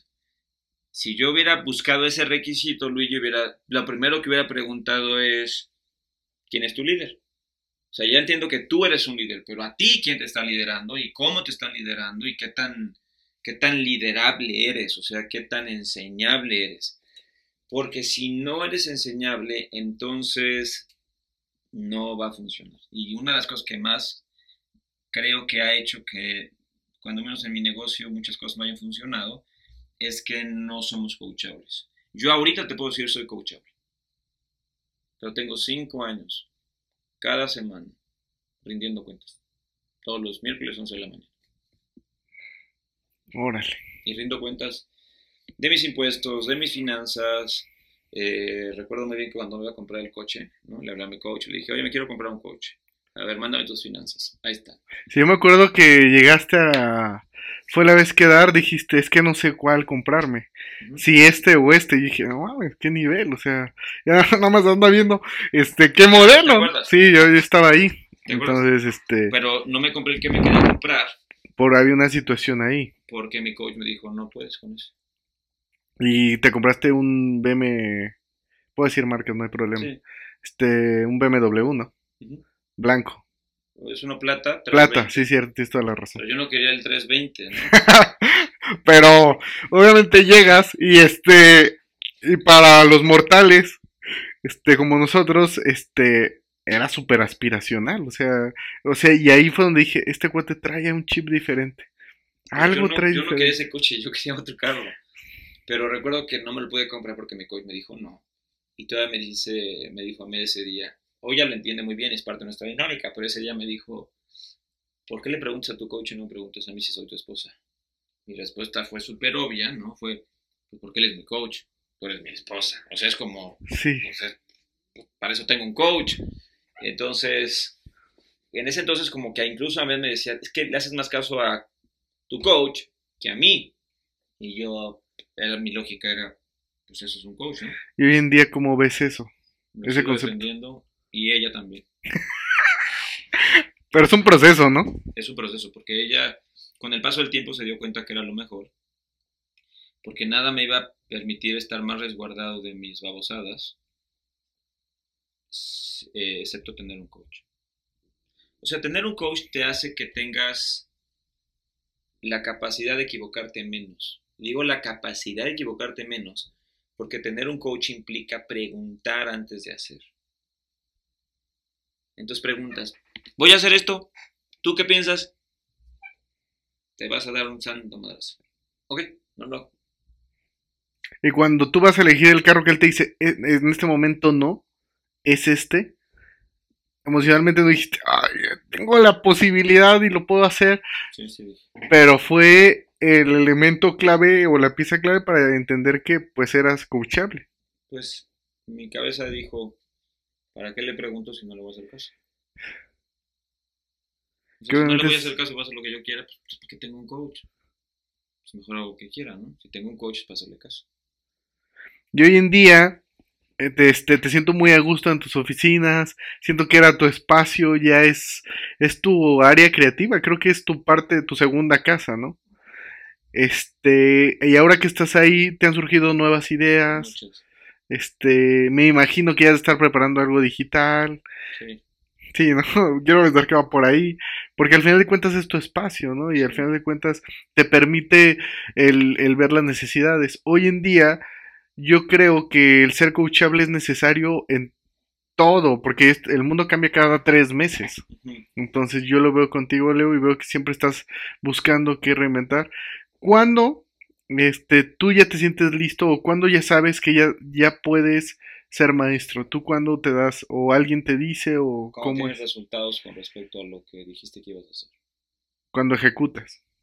Cuando tienes resultados, puedes ejecutar y no tener resultados, entonces todavía no estás listo para enseñar. Tener resultados. Vamos a suponer que alguien dice, si alguien me dijera, Leonardo, enséñame redes, no te puedo enseñar redes. Estoy ejecutando redes, pues digamos que eh, estoy empezando a ejecutar redes. Realmente apenas voy a empezar a ejecutar redes. Ok, enséñame a ejecutar redes, no es el momento. Oye, Leonardo, pero ya estás ejecutando las redes. Sí, pero no tengo los resultados que dije que iba a tener. Cuando tenga los resultados que dije que iba a tener, entonces te enseño redes. Ahorita no puedo. Te puedo enseñar de las cosas donde ya tengo resultados. Creo que uno de los errores que se cometen en cierto punto es dejar de tener coaches. Tener Mira, si me dijeras, dame errores típicos de emprendedores. Primer error creo que es em, tener la idea de emprender para trabajar menos. Como esta idea de trabaja poco, disfruta mucho. Creo que emprender implica trabaja mucho, disfruta poco ahorita, después vas a disfrutar mucho y quién sabe si algún día trabajes poco. Creo eso. Porque nos, nos da esta idea de, de, yo quiero ser emprendedor para disfrutar la vida. Eh, eh, Está mal. De entrada está mal, porque creo que es un tema de, si vas a emprender es porque quieres dar, no porque quieres recibir. Si estás tratando de emprender para recibir, el emprendimiento no va a ser el camino. Porque es como la gente que utiliza redes, ¿no? Te dice, oye, pues yo uso redes para trabajar menos, ¿no? Pero es igual de trabajo. O sea, Es prácticamente, inclusive es más trabajo. Es muchísimo más. Yo no he trabajado más redes porque es mucho trabajo, entonces apenas voy a empezar a trabajar redes porque ya, ya entendí la dinámica y la estructura de decir, ok, ya sé cómo voy a tener que usar mi tiempo para usar redes sociales. Creo que ese es el primer error. El segundo error creo que es que la gente quiere hacer cambios en su vida y no está aprendiendo lo que dijimos hace rato de manera continua. Eh, Leonardo, es que estoy viendo videos, buenísimo. Creo que tiene uno que aprender a ver videos, tiene uno que escuchar podcasts y audios como este, tiene uno que leer forzosamente. Leonardo, ¿puedo ver nada más videos y no leer? No. Porque hay gente que está escribiendo libros que no está haciendo videos. Que en su mayoría, ¿no? Hay mucho escritor que o no veo que haga libros. O sea, hay mucho escritor que no veo que, que esté, los videos. que tenga su fanpage alimentada, ¿no? Y creo que ahorita, pues la gente más pensante y la gente más productiva tiene libros y no videos. Algunos ya están haciendo videos, ¿no? Creo que hay gente muy buena que está haciendo libros y está haciendo videos. Pero es un segmento muy pequeño, ¿no? Sí, yo creo que la mayoría está escribiendo libros, por mucho. Y hay mucho que leer. Por principios, ¿no? Creo que se casan con la idea de, de los libros. ¿Cuántos libros tiene en su biblioteca personal Leonardo Acenato? No tengo idea. ¿Eres de los que compra más libros que los que lee? No, Yo soy to- todavía de esos. no, ¿Los compras y los lees? sí. Por si imagino que tu biblioteca personal es... Sí, imagino que es tener tu, tu repisa donde dices, ah, este... Pero la mayoría ya están leídos, ¿no? O sea, tengo mis libreros en mi casa. Llenos. Sí. Aprox. No sé, tendría unos. Tengo idea, unos. Mil, mil quinientos, Más o menos. calculo. No sé. Nunca, nunca le has prestado atención a... Pero sí es como tu lugar. Ah, me imagino que tienes tu lugar donde dices, aquí están estos, aquí están estos, aquí están estos. Cada librero tiene una sección.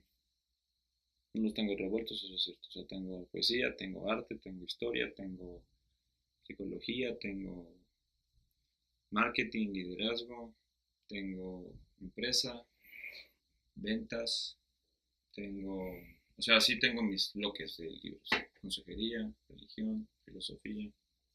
¿Cómo ves lo que está, la revolución que está trayendo Jürgen Klarik con el área del marketing digital y los códigos simbólicos?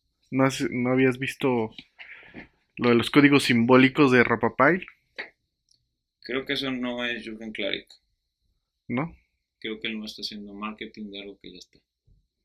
Tú Estaba ya existía. Un, un montón de tiempo. ¿Ya habías escuchado los códigos simbólicos desde Rapapay? Ujú. ¿Y qué opinas de los códigos simbólicos en la actualidad, Leo? Tengo mi versión porque si quieres algo muy personal, Sí, obviamente, por favor. yo no creo en el inconsciente. No creo en esta idea de subconsciente, oculto. Muchos años lo enseñé incluso. Hoy no creo en los subconscientes. Crees más en el consciente, en los cambios de la hora. Los códigos simbólicos. A lo mejor en tu versión, a lo mejor lo tropicalizaste a lo que vives, ¿no?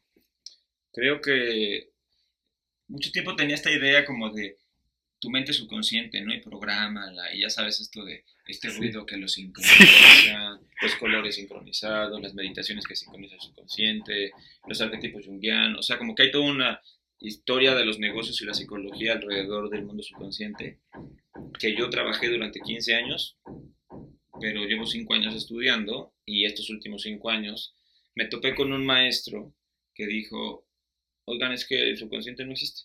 Esto es una teoría, no es una evidencia, no existe evidencia de esto. Entonces fue como, nah, no existe evidencia. O sea, si llevo no sé cuántos libros y hablan del subconsciente, me dijo, sí, no, no, de qué hablan, hablan. No hay una evidencia. Y entonces me muestra una cara diferente. La propia psicología de todos estos dicen que no.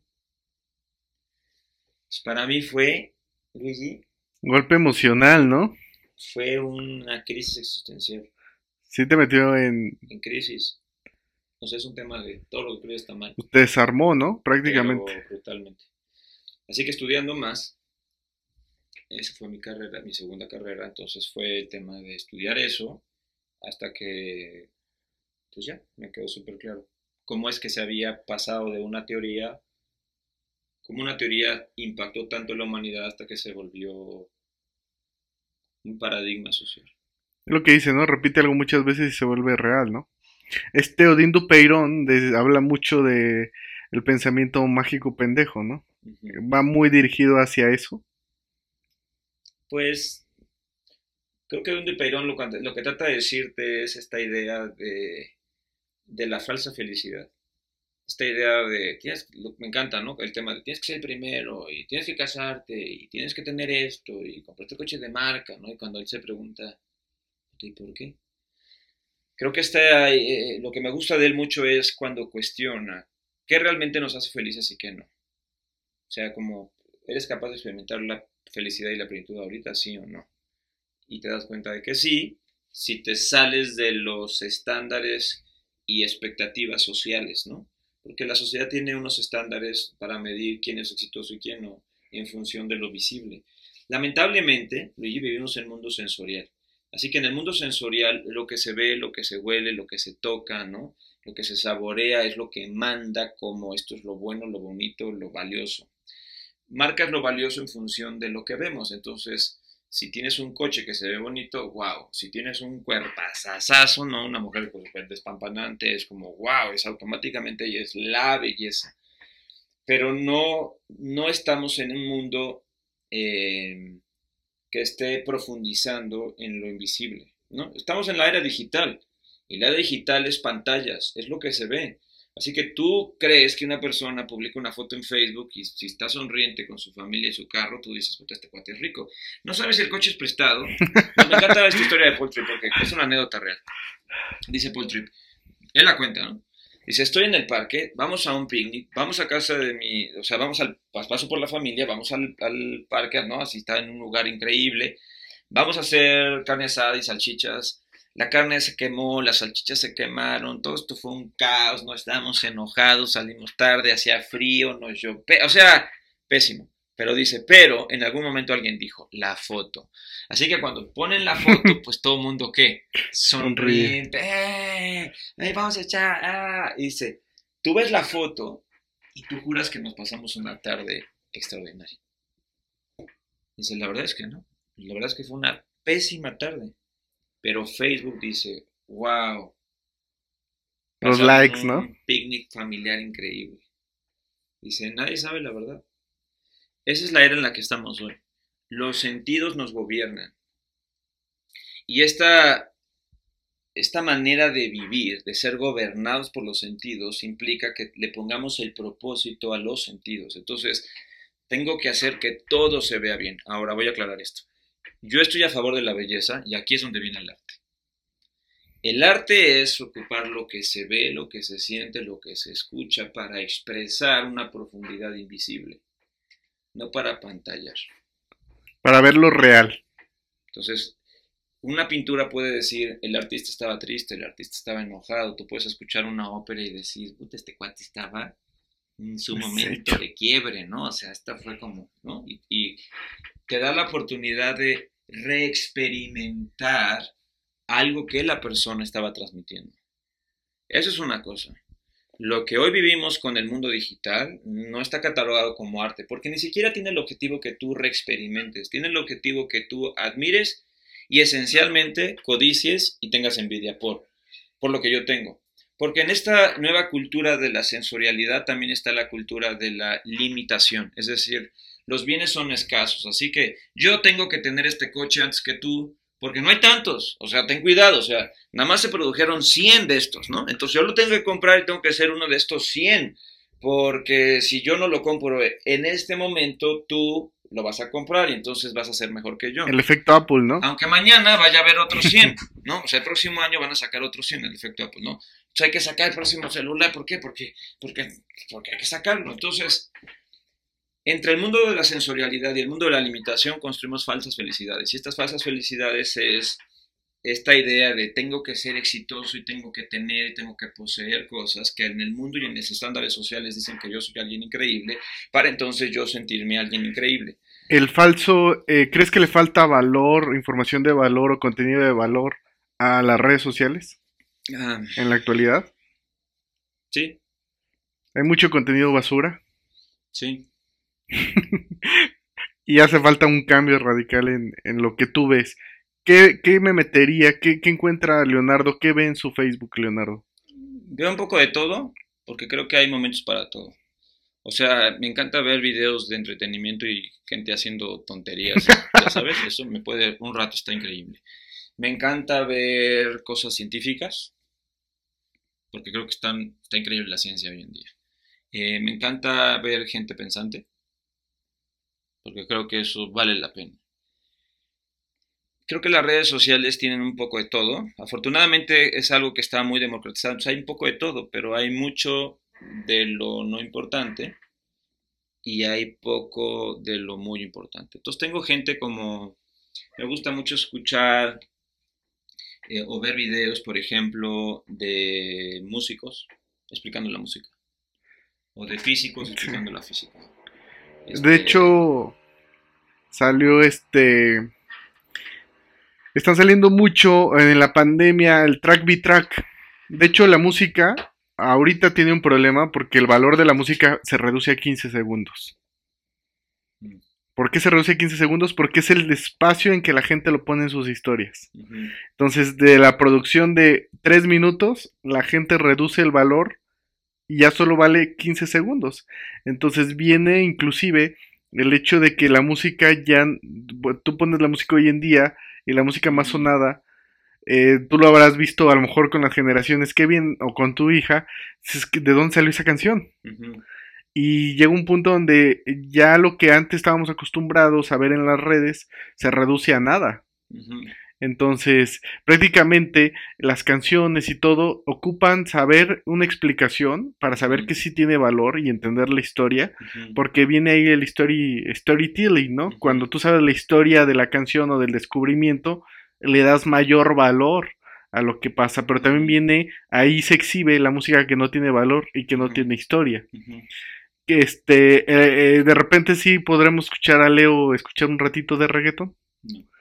Jamás en tu vida. Y no llegan de repente y, y te quieren nada. Primero no oigo música como canciones, no escucho. ¿Qué escucha Leo normalmente? En las mañanas, Clásica. a levantarse. Música clásica. ¿Música clásica? Siempre. ¿Pagarías ir a un concierto solo de música clásica? Pago. Pago por ir. ¿Cuándo fue la última vez que fuiste a un concierto? Bueno, hasta, hasta el año pasado, pero No, sí, porque por la pandemia, ¿no? sí, pero la música clásica es algo que me gusta Es tu hit. Desde, desde niño. desde siempre. Y de ahí en fuera, tus redes sociales, son parte de tu día a día. O sea, prácticamente las historias, todo, pues hablan de lo que tú haces al día a día. Lo que estaba pensando, Leo, es por decir, ¿todavía tienes libros de máxima mentalidad o ya volaron? Creo que tengo 10. Creo, ni siquiera tengo claridad si los tengo. ¿Nunca pensaste en comercializarlo? No. Lo hiciste como literalmente como hobby. No, fue una tarea. Bueno, como tarea, ¿no? Pero sí, sí recorriste varios lugares con, o sea, sí llegó ese libro a muchos lados. Fíjate que afortunadamente ahí me ayudó mucho Alex, bueno, Alex, que fue una llamada telefónica, ayúdame con esto y listo, no nos tomó más que una llamada. Fue muy rápido. Y él prácticamente me dijo, mándame esto así, así, asado y tal. Y listo, fue así, muy rápido.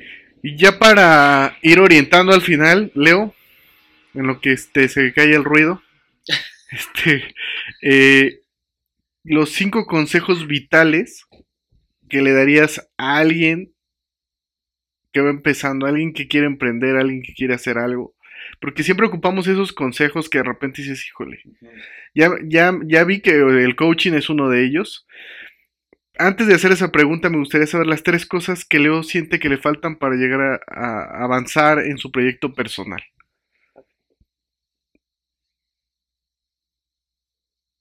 Esa pregunta no fue mía, esa fue este del buen Alex, le voy a dar el crédito. ¿Cuáles son las tres cosas que me hacen falta para avanzar en mi proyecto personal? Mm, no creo que sean tres, ¿eh? creo que son muchas más. Las tres más importantes.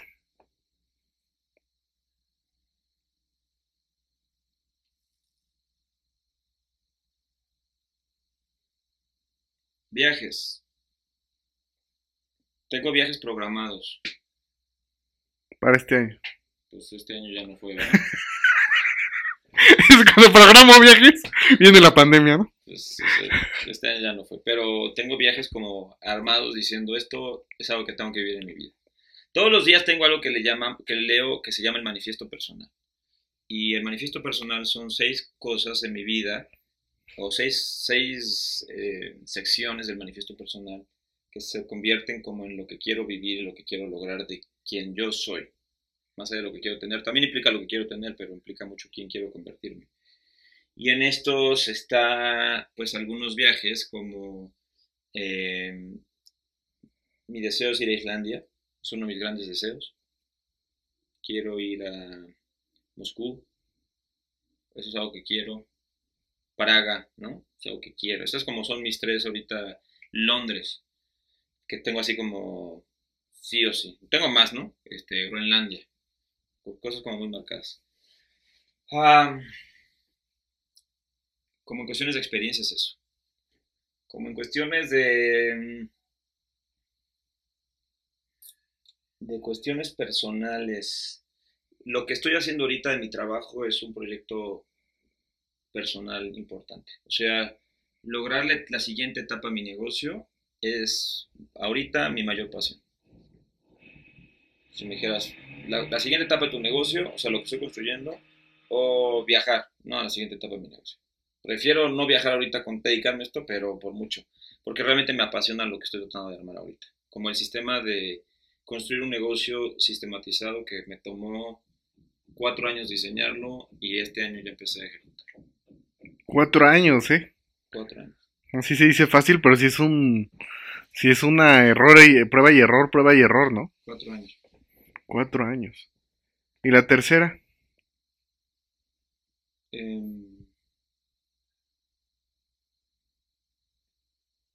cuando digo viajar, no me refiero a viajar yo solo, ¿va? Me refiero a viajar con toda mi familia, pero la tercera...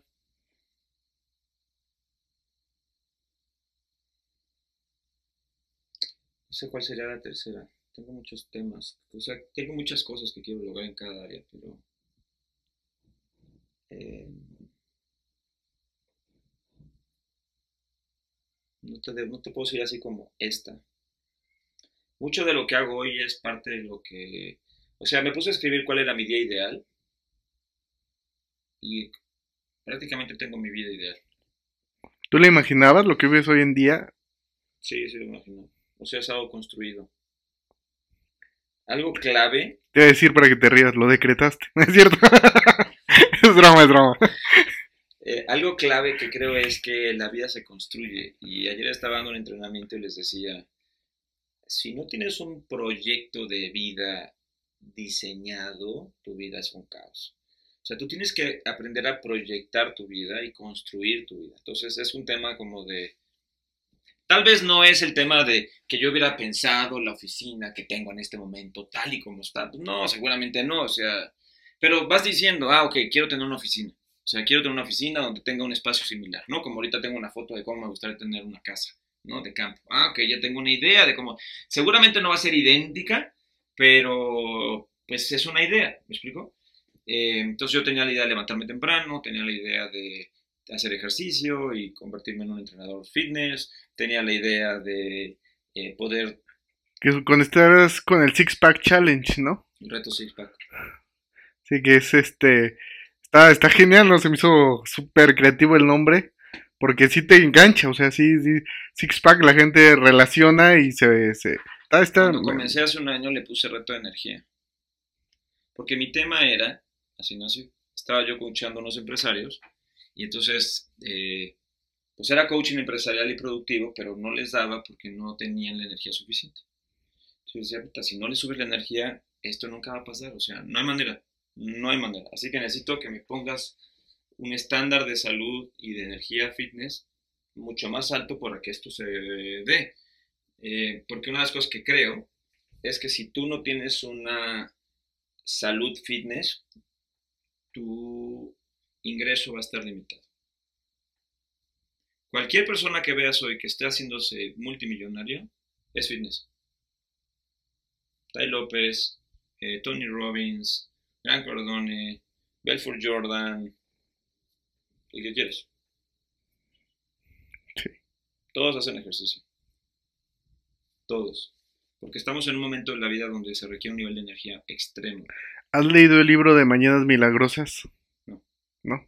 Ah, cierto. Bueno, ese libro, aparte de la metafísica y de todo eso, habla de la importancia de pararse a las 5 de la mañana. Que te puede cambiar el día completamente. Porque yo lo veo desde el punto organi- organizacional porque sí te permite organizarte mejor. Entonces, este. Y es. Yo he visto un grupo de gente que sí se levanta muy temprano. Pero las primeras horas son para hacer ejercicio. Dedican una o dos horas en la mañana y se dedican a hacer su actividad física, cuidarse. Eso es parte fundamental en, en ahorita en la riqueza, va como por añadidura. Creo que estamos en un mundo donde si no haces ejercicio, primero tenemos un nivel de estrés atípico. Vivimos más estresados de lo que se vivía hace, 20 años, ¿no? pues sí. O sea, tú ves la vida de hace 50 años de los abuelos, no se compara el nivel de estrés que hay ahora. Primero porque no se enteraban de las cosas que te enteras ahora.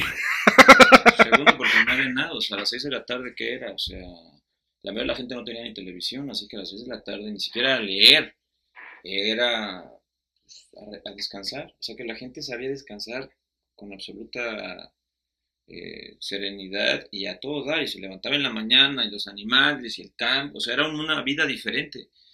Hoy es todo así, todo es express, todo es rápido, así que traes un mundo de estrés que ya no reconoces. Estás habituado a un nivel de estrés que no reconoces, como estamos habituados a un nivel de ruido que ya no reconoces. O sea, una persona de hace 50 años o del campo, lo traes a esta ciudad, a este espacio donde estamos tú y yo hablando, y te diría, ¿qué pez con el ruido? Nomás que para ti ya, para mí ya es parte de la normalidad, o Sí. sea, el claxon, la construcción, que, o sea, ya es común.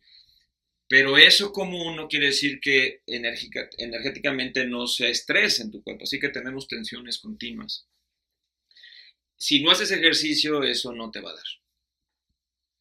Tienes más acceso a la información que antes, entonces hoy recibes información todo el día, o sea, todo el día es todo el día. Te levantas y hay mensajes, estás a punto de dormir y hay mensajes, estás dormido y te llegan mensajes.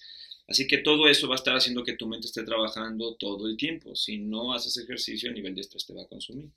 Si consideras que la comida no es igual, que la hidratación no es igual, que el aire no es igual, pues si no haces ejercicio, no aguantas. Así que no nada más es ejercicio, vamos a aclarar esto. O sea, es este estado de bienestar. No, el ejercicio es parte de, pero no es ejercicio. Eh, creo que tienes que tener un sistema de bienestar mucho más alto. Y hoy le digo yo a la gente estas dos cosas. La primera es, ¿quieres ganar más dinero? entonces eleva tu nivel de energía. ¿Quieres tener una mejor relación en tu casa? Eleva tu nivel de energía. No estás con un nivel de energía alto, tu vida se va a estancar. Te lo garantizo. Creo que mucha gente al escuchar el podcast no va a poder dormir unos Pero- dos semanas, Te lo gacho. garantizo. Y la segunda es, ¿quieres ser un gran líder hoy en día? Ponte fitness. No te pones fitness, tu liderazgo va a perder. La razón, súper básica. Si estamos en el mundo digital, donde todo es sensorial y lo que vemos es importante, eh, una persona que se ve mejor que otra, de entrada, ya te robó el 50% del liderazgo. A lo mejor hace 80 años o hace 50 años dirías, había grandes líderes que no tenían un buen cuerpo. Sí, estoy totalmente de acuerdo. No, pero obviamente evolucionó. Pero hoy el liderazgo importa físicamente. Así que revisa los presidentes más admirados del mundo, olvídate de los negocios, ve a presidentes los más admirados del mundo y te vas a dar cuenta que son fitness. Que en su mayoría. Pues los más admirados son fitness. La- los, los más admirados, todos sí. En cuestión de negocio Eh, o en cuestión de naciones. en ambos, ¿no? Sí. Que está el fenómeno Nayib Bukele, ¿no? Que es, creo que ahorita el presidente más fresco y... Sí, ahí tiene sus temas, ¿no? Sí, no, sí, pero poniendo el ejemplo, ¿no? De algo digital que se puede... Eh, Putin. Vladimir, sí, efectivamente es un... No, ese tipo se va y se mete a los... A los, este... Al agua helada y... Pero tienes a él, tienes a Macron de Francia. Macron. ¿Cuál es tu presidente favorito? La verdad. Yo sé que podrías elegir a este, el de México, pero no, no puedes elegirlo. Eh, otro de otra nación. Eh, presidente actual, creo que Putin me gusta. Creo que hay cosas que están, se me hacen súper fuertes y muy tiránicas, pero Macron te dice, ten cuidado con tus maestras, ¿no?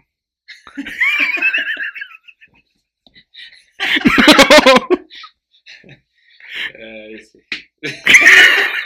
literal. no sabes si te las puedas volver a encontrar, ¿no? Eh, creo que Francia, eh, creo que Alemania,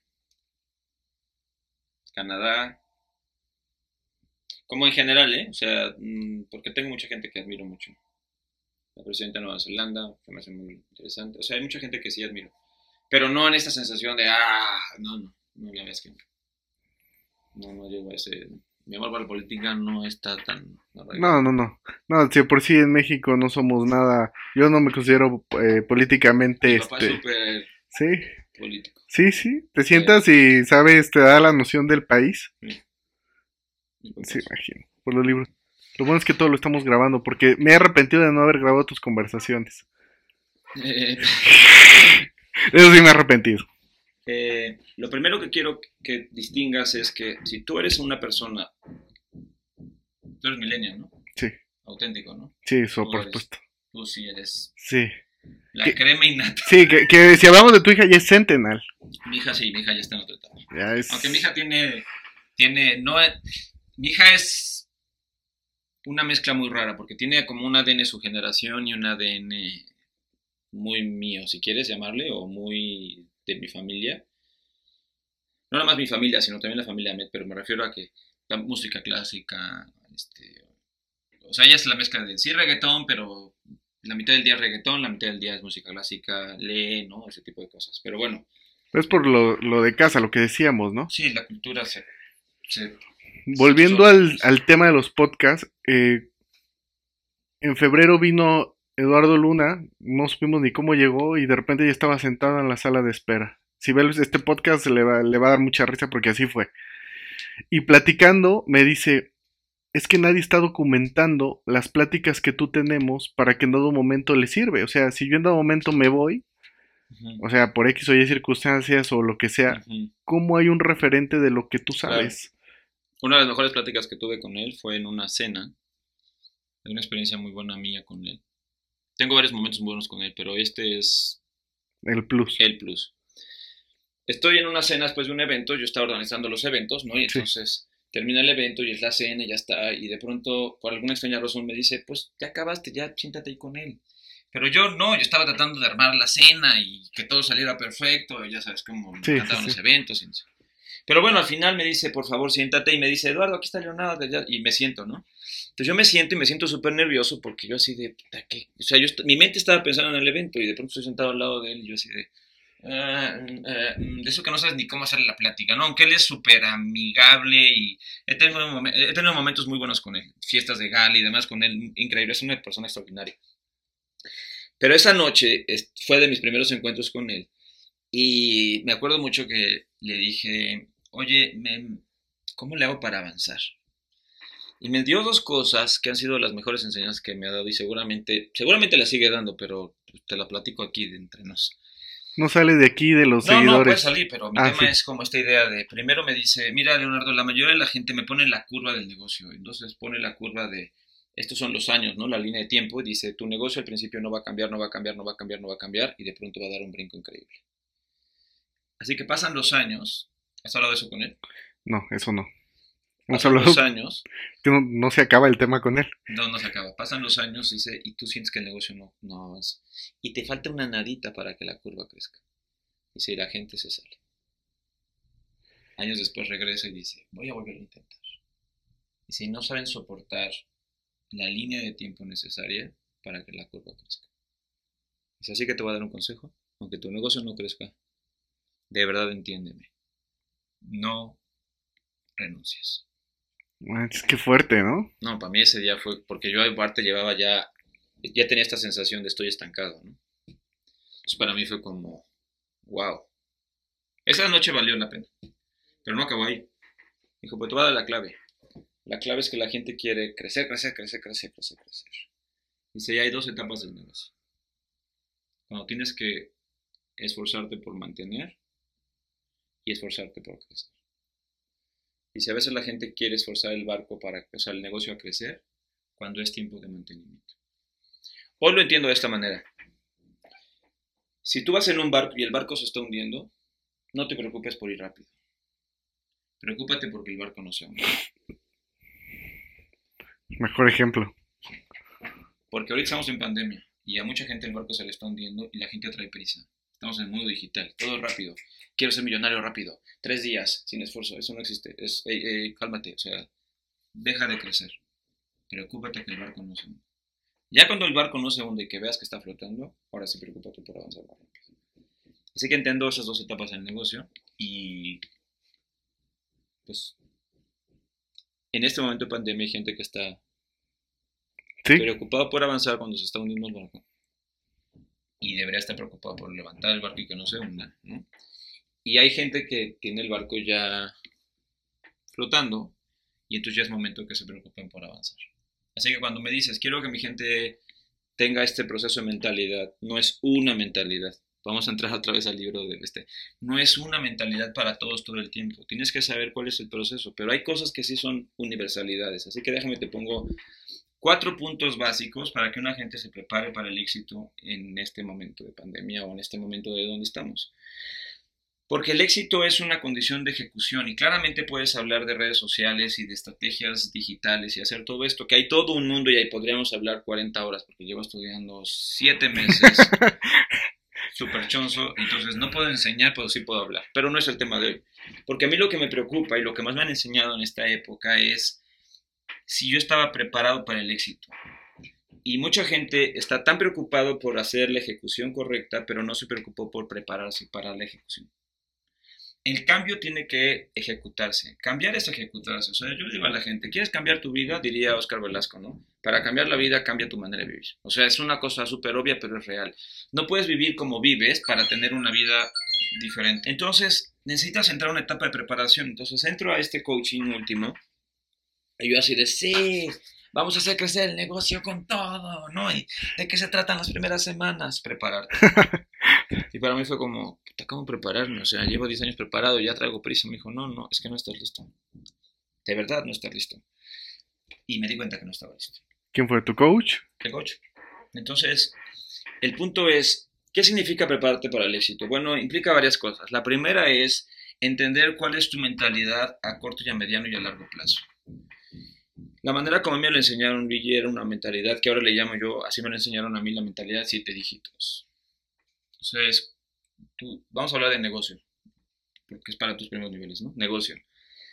¿Cuál es tu sueño en cuestiones de ingreso mensual? Tres dígitos son 900 pesos al mes. Cuatro dígitos son 9.900 pesos al mes. Cinco dígitos son desde los 10.000 hasta los 99.000. Seis dígitos pueden ser desde los 100.000 hasta los 900.000. Pero estos cuates me decían, ¿por qué no piensas en siete dígitos? O sea, primero pon una meta que sea algo que valga la pena, porque lo primero que me hicieron es esta pregunta. ¿Qué tan bueno es tu negocio? Buenísimo. Ok. Eh, ¿De cuántos dígitos es tu ingreso? No, pues de tantos, ¿no? Vamos a suponer que yo dijera de tres, de cuatro, de cinco, da igual. Ok. ¿De cuántos dígitos puedes tener tu negocio? Siete, ocho, nueve, diez. Ok. ¿Cuántos dígitos? Estoy claro cuando dije. Sí, sí, sí, claro, claro, sí, sin ¿Cuántos problema. dígitos co- consideras que ya es suficiente? Siete dígitos. Mira, mira, Luigi, una de las cosas que sé y sé realmente es esto. Si tú ganas un millón de pesos, vas a vivir exactamente igual que si vivieras con dos millones de pesos al mes. ¿Sí tienes eso claro? Sí, O sea, si una persona gana un millón de pesos, va a ir a los mismos restaurantes que una persona que gana dos o tres o cuatro o cinco millones de pesos. Va a tener los mismos coches. Si tú ganaras un millón de pesos o dos millones de pesos al mes y lo comparas con alguien que gana 10 millones mensuales, ¿qué coche va a tener en México? ¿Cuál es el mejor coche que puedes tener en México? ahora está muy, muy, muy el Porsche, ¿no? O el... Vámonos a un Porsche. Ok. Si ganas un millón de pesos al mes, ¿te puedes comprar un Porsche? Sin problema. Sin problemas. No vas a tener una vida diferente. Si tú dijeras, oye, ¿cuál es la mejor ciudad? La zona de Querétaro. No, vámonos al campanario, ¿no? Si fuera esa la mejor. Ok. Si ganas un millón de pesos al mes, puedes vivir en el campanario. No tienes que esperar a tener 10 millones de pesos para tener este nivel de vida. ¿Cuál es el mejor restaurante al que puedas ir? Si ganas un millón de pesos, puedes ir a ese restaurante y si ganas, vas a ir al mismo restaurante. Oye, ¿cuál es el mejor lugar, al, al país al que quieras ir? Si ganas un millón de pesos mensuales, puedes ir a ese país y puedes... Me estoy explicando con eso. Sí, O sea, por que dijeras, supuesto. Oye, voy a ir al mejor hotel del mundo. Si ganas un millón de pesos, puedes ir al mejor hotel del mundo y te puedes pagar una noche, pero sin problema. Oye, que la noche vale 80 mil pesos, ¿no? Si ganas un millón de pesos mensuales, te puedes pagar la noche 80 mil pesos sin ningún problema. Seguramente no vas a ir al- a ese hotel cada mes porque pues ni siquiera quiero que quieras, pero estoy claro con esto. Sí, que claro. hay una hay una mentalidad que dice, ¿cuál es entre tu nivel de oportunidad y tu nivel de posibilidad? ¿A dó- ¿Dónde es una buena mentalidad para llegar, un buen destino? Vamos a ponerle mentalidad, así le digo a mi gente y se lo enseño todos los días, mentalidad siete dígitos. Comienza con esto. Ahora, ¿por qué mentalidad siete dígitos? Porque el dinero no es que sea la felicidad, el dinero no es que sea lo más importante del mundo, pero el dinero impulsa el cambio. El dinero cambia la familia. Se los acabo de enseñar. De una, una semana enseñé mentalidad financiera y les decía, el dinero sirve para hacer que tu familia cambie. O sea, no es lo mismo pagar la escuela pública que pagar la escuela privada. Así que el dinero sirve para que tu familia cambie. No es lo mismo pagar la escuela de fútbol de tu llanito a pagar una escuela de fútbol profesional. La escuela de música de flauta, la escuela de música de guitarra. O sea, me estoy explicando. Sí, el sí, dinero claro. sirve. O sea, el dinero tiene una utilidad, no es nomás que quieras tener dinero por tener dinero, es un tema de fluir, o sea, quiero ganar dinero y quiero gastar dinero. Y gastar dinero implica que mi vida va a mejorar. No quiere decir que seas más feliz o menos feliz, pero va a mejorar la vida, así que ganar dinero importa. Primera cosa que uno tiene que saber. Si no estás pensando que ganar dinero importa, pues ni siquiera tienes el arranque correcto. Entonces estoy tomando este curso y me dice, ¿tú cuánto quieres ganar? Me dice, ¿qué tan qué tan filtrado tienes, qué tan convencido estás de tu mentalidad de siete dígitos. Así que hubo que trabajar muchísimo con el tema de decir, "Puta, pues, no lo había puesto, ¿no? Ahora, siete dígitos no es una... ah, Estoy hablando de pesos, ¿no? Sí, obviamente. Estaba tomando una clase con Tai López. eh, una clase que, o sea, me metí un curso con él, no te puedo decir que es mi coach personal, pero tengo una, clase con él, con Tai López, y entonces dice, hay que tener una vida balanceada. Así comenzó, ¿no? Yo así de, "Puta, yo, yo quiero mames, esto, ¿no? O sea, yo Sí. quiero una vida balanceada. Me dice, "No, yo no soy, dice López, yo no soy de la gente que cree que hay que vivir para el dinero, como Jeff Bezos, y todo es dinero, dinero, dinero. Y dice, claro que no. Tampoco creo que la vida hay que ser surfistas, ¿no? De el dinero no importa, lo único que importa son las olas, ¿no? Sí. Dice, yo creo que está en un equilibrio. Y para mí fue como, en cinco minutos, ¿eh? Llevaba de plato. Yo, yo así de, de aquí soy, ¿no? Esto es lo que yo creo. Más que alguien se adelante y le pregunta, oye, em, Pero para ti, ¿qué es balance? O sea, estoy a favor, pero para ti, ¿qué es balance, no?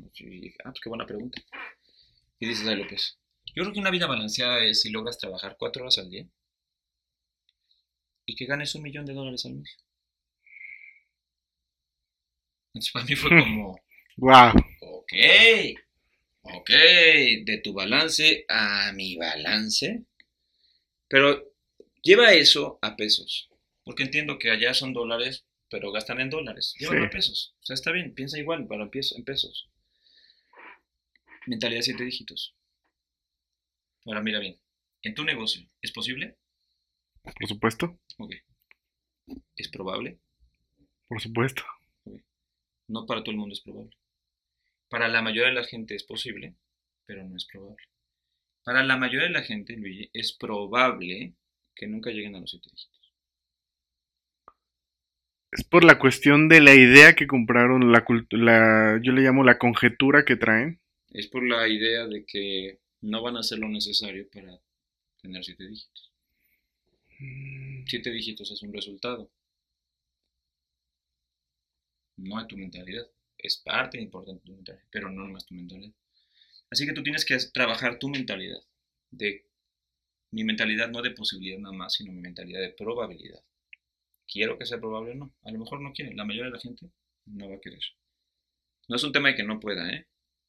No va a querer.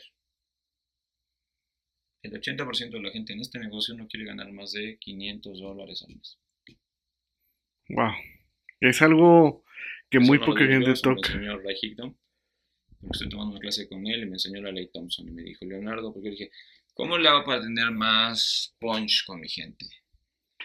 Me metí un curso con Higdon y entonces dice, te estás equivocando. ¿Cómo le hago para que mi gente sea más productiva? Me dijo, no, Leonardo, te equivocaste en la pregunta. Y para mí fue como, que me equivoqué, ¿no? Me dijo, es que tú estás haciendo una pregunta equivocada. La gente va a producir lo que quiera producir. Tú no puedes hacer que quieran producir más de lo que quieren producir. El 80% de la gente no quiere ganar más de 500 dólares. Sería uno entre los que te encuentres. Pues uno de un chorro que algunos van a querer ganar mil dólares y algunos van a querer ganar siete dígitos. Uno de cada. Mi pregunta, así dice Regida, mi pregunta es: ¿cuántos quieres tener que piensen en siete dígitos. Porque esto es un embudo, ¿no? Tienes que tener un montón de gente aquí para tener poquitos aquí, para tener tres aquí o cinco aquí, ¿no? ¿Quieres ser chairman? Pues mete un chorro de gente para tener cinco que piensen en siete dígitos. El número de probabilidades. ¿Estamos de acuerdo? Esa estadística. No, me encantó eso de los siete dígitos. Me encantó. ¿Sí vamos bien? Entonces el tema es, ok, ya lo tienes, listísimo. ¿Qué sigue? Bueno, ¿qué te impide llegar ahí? Creencias limitantes bueno, ¿cuál es la creencia limitante que en este momento está atorando? Porque si no tienes claridad y conciencia de la creencia limitante que te tiene atorado, pues no puedes trabajar, porque si tu cabeza cree que estás trabajando y es una ilusión, y tú crees que estás siendo productivo, pero no es una verdad, es una ilusión, porque nadie venimos a ser escuchable. Nadie te mide, nadie te dice, si estás trabajando, a lo mejor tú estás todo el día ocupado. Sí, pero estar ocupado es, pues, hacer cosas. Sí, no, puedes estar todo el día haciendo algo sin producir. ¿Estás de acuerdo? Sí, por supuesto. Eh, y voy a ser súper honesto y claro contigo en este momento, ¿no? Esto está, lo disfruto y está increíble. Entonces tienes que trabajar la creencia. ¿Cuál es la creencia que te está limitando? Si uno como líder no tiene la claridad de cuál es la creencia que me está limitando, pues yo no le puedo decir a mi gente que tenga claridad de cuál es la creencia que me está limitando. Lo que significa que si yo no tengo ni idea, mi gente no tiene ni idea. Y si yo creo que estoy trabajando a todo dar y no estoy trabajando a todo dar, pues ellos van a creer que están trabajando a todo dar. Le pido el otro día una, Siempre pido agendas, ¿no? Para mí, pregunta clave. Enséñame tu agenda. Entonces, em, le pido a un distribuidor, dame tu agenda. Y ya me da la agenda y decía, club, casa, no sé, ejercicio. Y yo, ok, pregunta, ¿te pagan por ubicación? O sea, ¿te pagan por dónde estás ubicado? ¿No? No. Ok, pues esto no sirve. Porque esto es si te pagaran por ubicación, ¿dónde estás? Pero a nadie nos pagan por ubicación, nos pagan por acción. Por ejecución. ¿Estoy claro con eso? Sí, claro. Ok.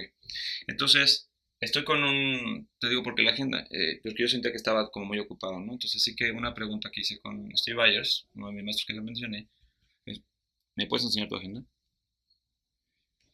Mira, cuando me enseñó su agenda Luigi, yo así de, ok, esta es la diferencia entre estar ocupado y ser productivo. O sea, no es que trabajara más horas, es que el nivel de eficiencia de su agenda era, estoy haciendo esta acción, estoy haciendo... Todas las acciones de su agenda eran acciones productivas. Todas. Es una cosa que dices, ¿qué onda con este tipo? Sorprendente. Entonces, checas tu mentalidad, checas tus creencias limitantes. ¿Muy bien? Sí, por supuesto. Y lo tercero es si estás listo para ser productivo. Porque, pues tú le puedes decir a la pregunta, sí, pregunta de patrocinador a tu distribuidor. ¿Quieres llegar al próximo nivel? Respuesta, sí. ¿Estás listo? Sí. ¿Estás comprometido? Sí. ¿Lo vas a dar todo? Sí. Voy a suponer que fuera cierto. Pero la gente no sabe ser productiva. No. Tiene muchas ganas de avanzar. No tiene idea cómo. Y ahorita se me vienen a la mente eh, mucha gente que sí, No, efectivamente, Yo tengo mucha gente que sí, no tiene idea cómo. Y si le es que no avanzo, no avanzas, porque no sabes ser productivo. No sabes empujar el cambio, no sabes construir productividad, no sabes enganchar acciones. De manera que no estés nada más trabajando, sino que verdaderamente estés haciendo acciones productivas. Pero si yo te pregunto, oye, ¿cuáles son las acciones productivas? No vas a tener idea. Claro que vas a decir vender. Sí, pero no tienes idea cómo vender. Porque vender no es un paso. O sea, un prospecto mío me va a tomar de 12 a 15 secuencias para que sea mi cliente. Me va a tomar tres meses. Así que si yo no tengo clara la ruta de acciones que tengo que hacer para tener un cliente nuevo, hoy prospecto a la gente que en diciembre me va a decir, sí, Leonardo, yo quiero que tú seas mi coach. En lo que sea, nutrición, en lo que sea. Tres meses. La gente no es inmediata. ¿Por qué no es inmediata? Porque me va a decir, a ver, ¿cuánto, ¿tú qué haces? ¿Cuánto cuesta? No sé qué. ah, Déjame investigo. Va a ir a internet. 50 programas similares al mío. Para que se quede conmigo, me va a tener que ganar su confianza, me va a tener que ganar la autoridad. Así que es un proceso relacional. Hoy las ventas, a diferencia de antes, es un tema de relaciones. Así que antes primero vendías y luego construías confianza, hoy tienes que construir confianza para luego vender. Cambió el juego, cambió el juego, estamos en una plataforma diferente. La gente no tiene idea, no tiene idea cómo ser productivos.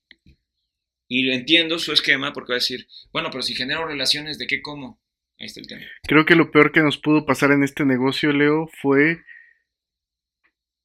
llenarnos de información.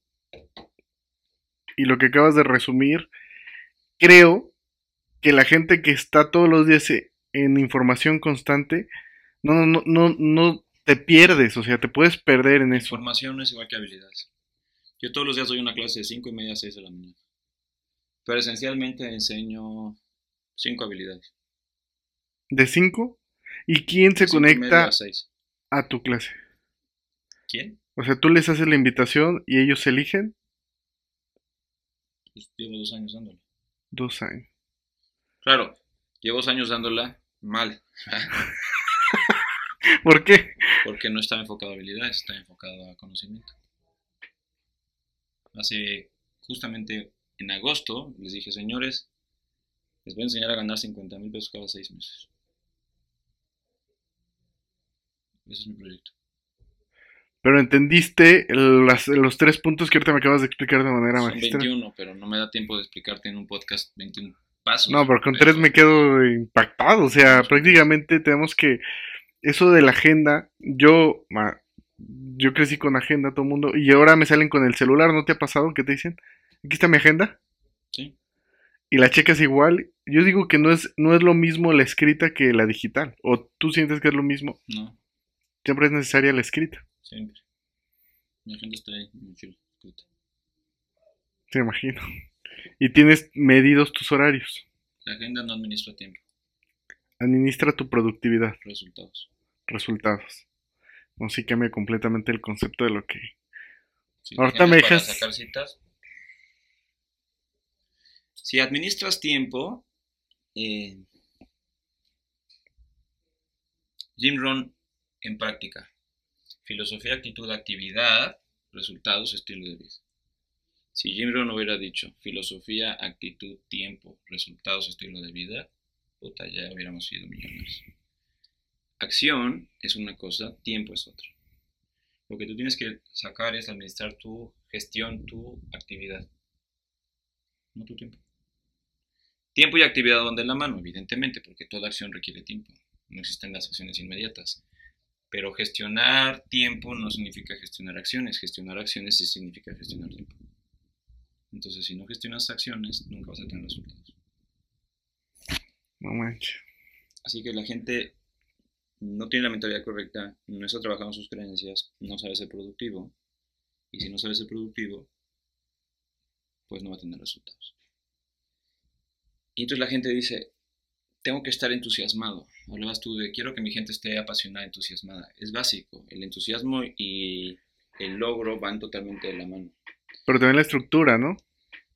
Pues es que si quieres estar entusiasmado todos los días, solamente hay una manera. Déjame te cambio la palabra estructura, porque estructura pareciera que es como algo rígido. Y entonces tu, tu mensaje está un poco mezclado porque tú dices estructura flexible. Estás aventando así como, o sea, te anda casi como de, hijo, y eso como... Sí. ¿Cómo sería el Eh, concepto correcto? Sistema. Sistema. Necesitas aprender a tener sistemas productivos. Me toca dar un taller de productividad justamente en este próximo mes que viene y entonces mucho del tema es que si tú no aprendes a ser productivo, tu dinámica de resultados va a ser mínima. Entonces tú quieres que la gente esté entusiasmada, pero esta es la base. Lo único que produce entusiasmo se llama resultados. Lo contrario a entusiasmo se llama desgaste. Entonces tú quieres que tu gente esté entusiasmada, tienes que darle resultados semanales y va a estar entusiasmado, aunque tú no quieras. Así, enójate con... No, no te va a decir, no, te que voy a estar enojado, estoy ganando dinero, estoy avanzando, mi cuerpo está mejor, tengo más energía, estoy más saludable, tengo clientes nuevos, tengo distribuidores nuevos, no te preocupes, eso está perfecto. Entonces, ¿estoy claro con eso? Sí, claro. Pero, ¿qué produce desgaste? El trabajo continuo sin resultados. Ya lo intenté una vez, ya lo intenté otra vez. ¿Qué produce el desgaste en el matrimonio? Los mismos pleitos de toda la vida, que dices, puta, llevo cinco años con lo mismo. Eso produce desgaste. ¿Qué produce desgaste con los hijos? Oye, te he dicho 20 veces lo mismo. No es la rutina lo que produce desgaste. Los mismos resultados o la ausencia de resultados, por decirlo de otra manera, es lo que produce el desgaste.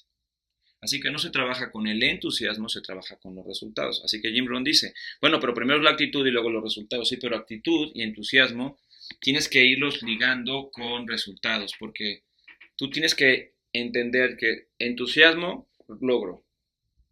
Este logro es la gasolina para tu próximo entusiasmo.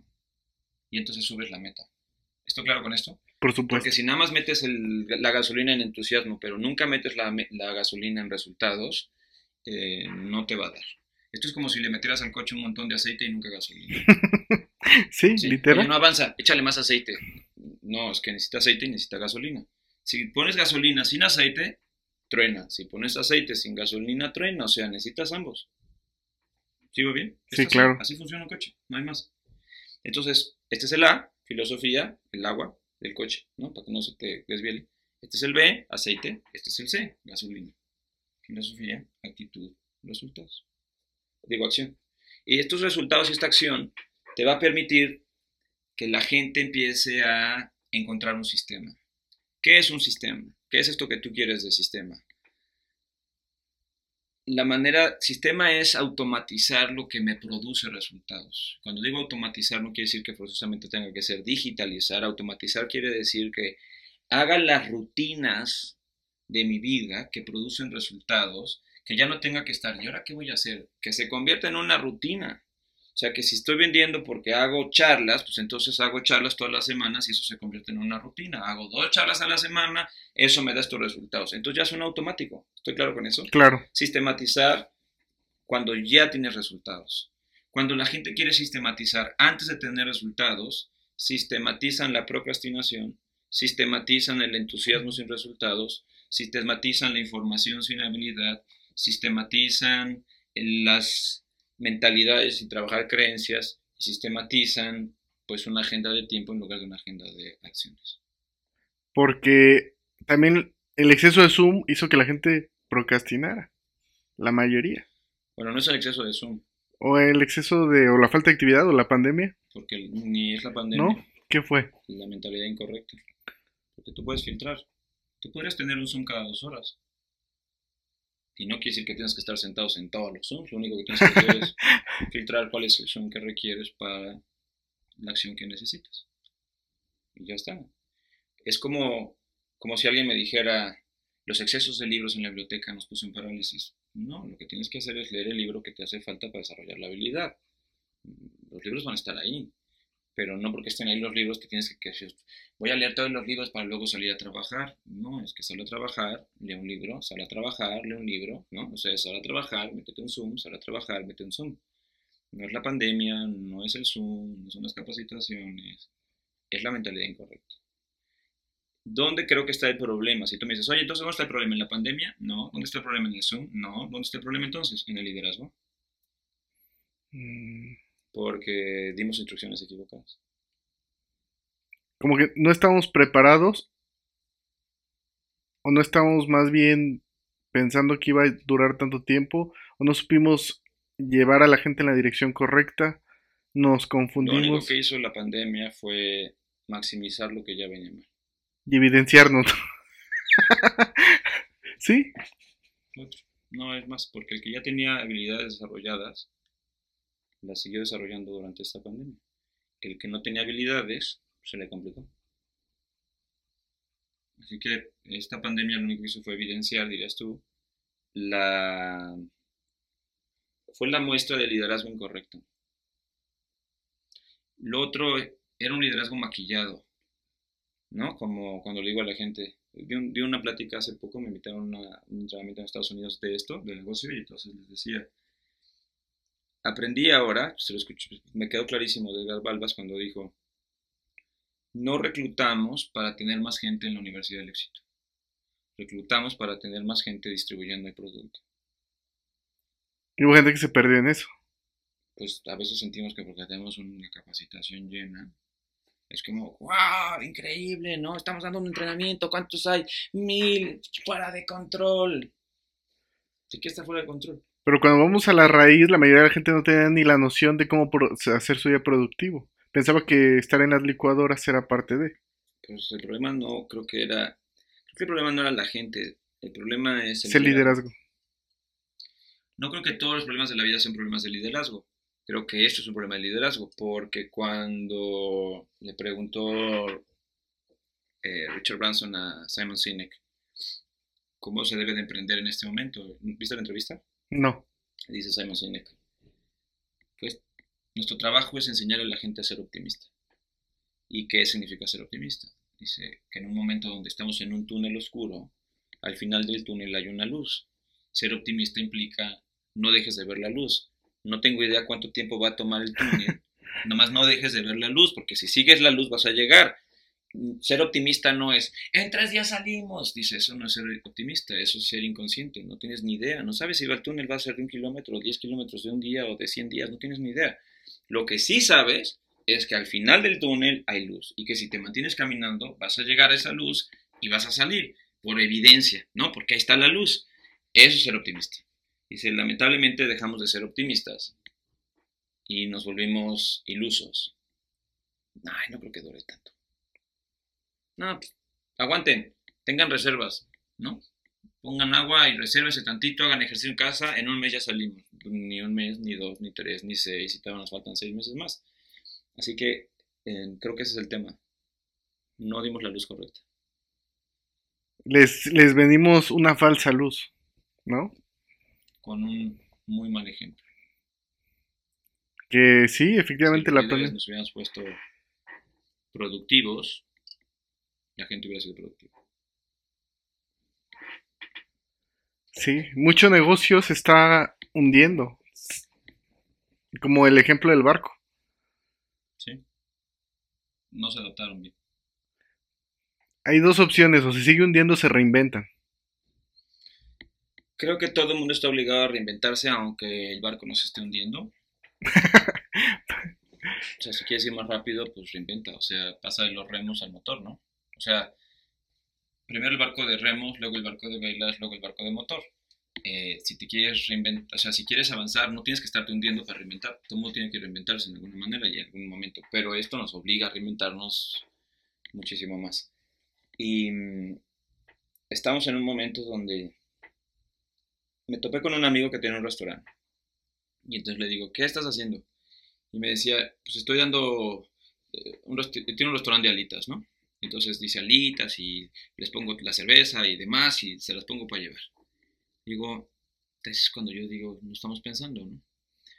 Uno no va a comer alitas, digo, yo tengo años que no voy a comer alitas, para serte honesto, pero cuando yo iba a comer alitas que estaba chavo, pues iba con mis cuates chavos a echar la plática por el ambiente no eran las alitas, o sea, sí estaban buenas las alitas, pero no es que dijeras que bruto, o sea, era la experiencia de estar en el lugar con la música a todo volumen, las pantallas, la plática, el despapalle, todo el mundo echando ruido, o sea, como que en automático dices, voy a las alitas, me la voy a pasar bien. No es un lugar sereno, es un lugar para echar despapalle, ¿no? Sí, no, música. Si me avientan las alitas a mi casa, pues, ¿qué quieres que haga? O sea, pongo la tele, pongo la música y platico yo solo, ¿no? O sea, no da, así que mi tema era, no me vendas el mismo producto en una manera diferente, pues invéntate un producto nuevo. Si no viene un producto nuevo, pues las alitas van a tronar. Hasta que se abra esto, cuando se va a abrir, sepa Dios, pero entonces meterle algo nuevo. Y creo que a todos nos pasó lo mismo. Queremos que la gente haga los mismos productos en métodos diferentes en lugar de inventar productos nuevos que esa es, es una super estrategia para... Y por cierto, él inventó algo nuevo. ya no lo ves todo eso. Eso fue hace tres meses. Wow. No sé. Sí, porque prácticamente a todos nos pasó lo mismo, pero sin alitas. Sí. Hay gente que sacó productos nuevos y entonces avanzó. Se adaptó. ¿Crees que sí nos, la pandemia sí vino a traer cosas buenas y cosas malas? Yo creo que no vino a traer cosas buenas ni malas, yo creo que vino a evidenciar lo que estaba bueno y lo que estaba mal. Por ejemplo, tengo un amigo que es dentista, que sigue trabajando, pero me he visto como astronauta, o sea, es gogles, traje especial, ya sabes, sanitizo todo, o sea, la persona la sanitizo, cañón, ¿no? Termina la persona y mega sanitizo, ¿no? Y me decía, pero me, él decía, ¿no? Pero tengo esta sorpresa así debió haber sido siempre. Qué fuerte, ¿no? O sea, es como, esto lo estoy haciendo ahorita por el COVID, pero realmente esto lo debí de haber hecho siempre. No estoy haciendo algo que fuera, o sea, esto debía haber sido lo normal, ¿no? Tal vez lo del tapabocas todo el tiempo, no, pero ¿sabes a qué me refiero? Sí, por supuesto. Entonces, creo que esto es lo que trajo esta pandemia. Vino a mostrarnos lo que debe haber sido siempre. Eh, tiempo en casa. Hubo gente que no había convivido con sus hijos. Y ahora dijo, ay, güey, ¿a poco estos son? Y cosas como, como cuando le digo a la gente, no me salgas ahora con que no tienes tiempo para hacer ejercicio. Ahora dime, no tengo tiempo para hacer ejercicio. Explícame cómo, porque antes ibas a trabajar y te tomaba media hora, ¿no? Nosotros vamos a un gimnasio de una cadena aquí en Querétaro y abrió, abrió toda la pandemia. Nada más que tenías que reservar. Y era cierto número de gente, pero... A ver... por mí hacer ejercicio en tu casa, me da igual. Sí. Para hacer ejercicio ocupas mover el cuerpo, no en el gimnasio. Entonces el tema está en la dinámica de... Em, solamente creo que lo que vino a evidenciar la pandemia, Luigi, es la clase de pretextos que tienes. Pero el que quiso avanzar. Avanzó se diría Saracho, vas a salir ganando o vas a salir perdiendo. Depende de eso. Y una frase para aterrizar ya el podcast de despedida, de inicio. Algo que personal que te haya cambiado, un pensamiento que te repitas cuando las cosas vayan mal, algo, debes de tener como algo que, que traigas en tu, en tu, en tu cassette que digas, ah, esta frase me, hace ver las cosas de otro lugar.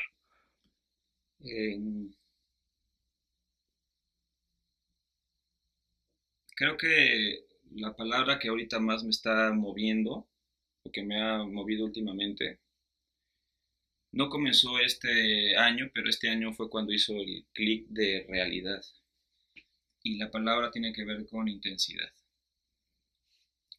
Creo que hay tres cosas que te puedo decir ahorita para terminar esto. La primera tiene que ver con intensidad. Y el ejemplo que me lo enseñó un maestro es, me decía, mira, tú puedes poner un huevo, agua, una ollita y hervir.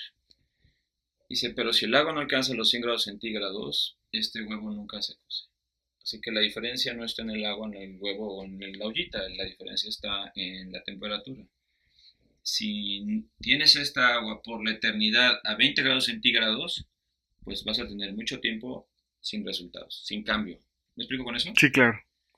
Me dice, los negocios son iguales. Mucha gente tienes, que tiene 5 años, 10 años, no entiende por qué no avanzo. Porque tienes los elementos, pero no tienes la intensidad correcta. No llegas a los 100 grados. Entonces, para mí, cuando arrancó la pandemia, justo en marzo, eh, recuerdo muy bien que le dije a Med, ok, es momento de intensidad. Entonces vamos a trabajar como nunca hemos trabajado. Y resultó. Lo que no había logrado hacer en años, lo estoy logrando en meses. Y yo mismo digo, ¿no? No puedo decirte la palabra que pienso. Porque esto es público, pero te la puedes imaginar a la mexicana, ¿no? Sí. Recibe intensidad. Creo que esa es una buena. La segunda es, no vas a poder tener una intensidad real si no tienes un deseo real. Mucha gente dice que tienes deseos, pero no tienes deseos. Cuando tienes un deseo, es incontenible. ¿Alguna vez has deseado algo?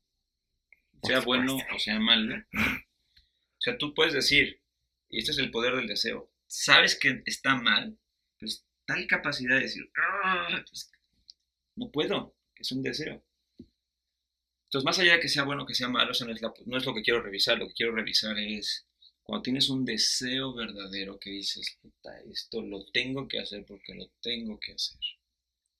No hay manera. Las cosas ocurren.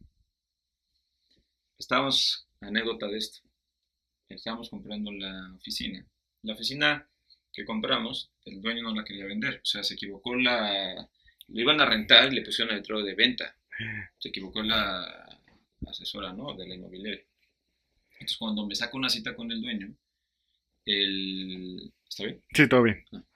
Eh, voy con él y me dice, no, no, no, no. O sea, yo así sentado de, oiga, que lo está vendiendo, ¿no? Me dice, no, yo no estoy vendiendo esto. ¿Cómo que no está vendiendo? Hay un letrero afuera de su oficina y dice, venta. Me dice, no, se equivocó, lo estoy rentando. Bueno, pues ahí tienes las pláticas para venderlo, para venderlo, para venderlo, para, o sea, para que a fuerza me lo vendiera, ¿no? Total que al final lo negocié y me lo vendió, pero el punto fue, me vas a dar un millón ahorita. Tienes seis meses para pagarme. ¿Y cuánto era la cantidad? O sea, ¿era mucho lo que tenías que seguir dando? O sea, Seis sí. Órale. ¿Cuánto te dio? Seis meses. ¿Millón por mes? Entonces, el tema era, te doy seis meses. Si en seis meses no me has comprado la propiedad, ni te la vendo, ni te vuelvo un millón. ¿Me firmas el contrato? Hijo, y nosotros así de, va. Claro, esos seis meses no dormí, No manches. porque había que conseguir, o sea, sí teníamos dinero para, para hacer el cambio de propiedad, pero había un dinero no disponible, así que tuvimos que hacer una revolución, o sea, una revolución. Pero el tema era este, no hay opción.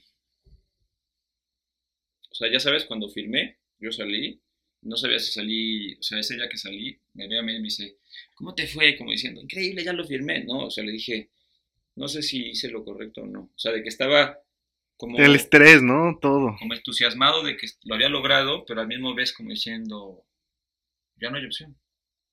Es que o se hace o se hace. No está vas por una plática. Entonces esos meses fueron súper tensos, pero distinguí que cuando algo ya lo deseas y no es negociable, entonces tu mente no está pensando en echarte para atrás, tu mente está pensando en cómo lo voy a conseguir. Mucha gente está haciendo el negocio, incluyéndome a mí durante muchos años, como todavía es negociable. Es como, bueno, pues, cuando Dios quiera. ¿Crees que lo del edificio también potencializó el sentido de desarrollar y de hacer y de crear y de... 100%. fue el detonante? No fue el detonante, pero fue una demostración de, de entender la creencia limitante de, bueno, pues, va a suceder cuando tenga que Y suceder. cuando diste el último pago, Yo feliz. descansaste. Uf. Uf. Entraste y te supo a gloria, ¿no? Pues ya había entrado desde el primer mes. No, sí, pero digo, entraste y ahora ya es todo Entonces, esto ya. Dormí y me supo a gloria. o sea, no había dormido ese día, dormí y me supo a gloria. Pero fue el tema de decir, La adrenalina, ¿no? no es cuando las cosas sucedan, es cuando te comprometes. Así que no puedes generar productividad, hablando de lo que estamos hablando, los tres pasos, si no tienes un nivel de deseo alto, que provoque una intensidad alta, que provoque un compromiso extremo. Si no estás listo para un compromiso extremo, pues entonces estás paseando. Estás jugando a qué haces. Y el punto es este. Emprender es un juego de compromiso. Es un juego. Pues es un juego. Esto es un juego. El dinero es un juego. Pero es un juego que requiere compromiso extremo. Esto es como un partido de fútbol. ¿Ya sabes? Es, Sí. es un juego. Sí. Pero requiere compromiso extremo. No estás al 100, pierdes. Este es el negocio. Qué fuerte. Eso de, de la anécdota del edificio, híjole, adrenalina pura, ¿no? Pura. Pero eso es a lo mejor lo que nos falta el compromiso de, de decir, quemo mis barcos, porque prácticamente. Y obviamente ya llegas y pues es Leonardo Acenato ahí, ¿no? O sea, decorarlo y todo fue un proceso, ¿no? Como que, porque es un lugar donde la gente va. Sí, es un lugar que vale la pena. Vale la pena. Sin nombres ya. Sin sistema de... No, hay todo. Mi casa, ¿es tu segunda casa? Sí, de hecho. Ahí está el FIT, está el spa, está el sala de capacitación, está mi oficina, está... Ahí está. La señora de haber dicho, creo que negocié con la persona equivocada. Pues fue muy bueno. Al final, el día que firmamos fue como... No, no llegué al sexto mes. ¿Fue antes? Sí, no, no. Al tercer mes. Porque aparte era... Tenía que comprarla y pagar renta. O sea, te cobraba renta. 50 mil pesos mensuales. No manches. No, si te convenía no alargarlo tanto porque pues la señora... Eran 300 mil ya gratis. Entonces le metieron nitro. No manches, le fue una plática que yo creo que al repasarla hasta uno hace catarsis con lo que platica. Y creo que todo sería muy sano que platicáramos o grabáramos nuestras conversaciones que más nos nutren. Yo creo que cuando menos debería todo el mundo tener una bitácora, un- el famoso diario. Tus mejores lecciones aprendidas. Yo tengo eso, tengo una libreta, Los tienes apuntados todos. lo tengo en papel y lo tengo en la computadora. En computadora ya está bonito, donde tengo mis principios más importantes. O sea, que Y- si alguien me dijera, Leonardo, dame una clase de tal cosa, no sé abrir y ya está. Sea, tienes tu bitácora. No, pues muchísimas gracias, Leo. Fue una, Gracias. una plática que yo sabía súper intensa, 15 súper... minutos fueron un poco más, pero Sí, o sea, yo sabía eh, lo que iba a pasar, pero al final de cuentas era súper divertido. La verdad, me quedo con mucho, me quedo con aprendizaje. Lo que quiero hacer es una catarsis en la gente que tenga la posibilidad de, no solamente es- esto de la agenda me, me llenó, porque mucha gente estamos perdidos en la cuestión de los tiempos y la actividad y la productividad. Y lo peor es que mucha gente no nos damos cuenta. Entonces, al final de cuentas, sí tiene que ver muchísimo. Y este, cada vez que te veo siempre me dejas algo, Leo. Entonces, de eso trata, ¿no? sí, eso, eso es lo bueno, ¿no? Que hay casos que... Cada vez que te veo, me quitas algo Sí, o me no. quedo igual. o me queda igual, ¿no, Leo? Y muchas gracias. Yo creo No, que hay mucho material y creo que este, ya cuando te hagas viral, este, nos los haces saber. Mm, Estoy, no estoy seguro que quiera servir. Pero la verdad está Bueno, muy padre seguro, tus conceptos, tu crecimiento. No y al rato, oye, pinche Luigi, ¿qué andas haciendo, chingando? Pero sí, Leo, muchísimas gracias. Te agradezco infinitamente, Leo. Y-. Te mandamos un abrazote y te esperamos, esperamos que no sea la última vez, que vivimos en la misma ciudad y casi no nos vemos. Hace tres años que no nos vemos. Sí, hace tres años, Leo. Entonces esperamos que ya no se repita. Esperamos. Te puedes despedir que en esta. Familia, que tengan que tengan una vida extraordinaria construida por ustedes y no que les llegue por casualidad.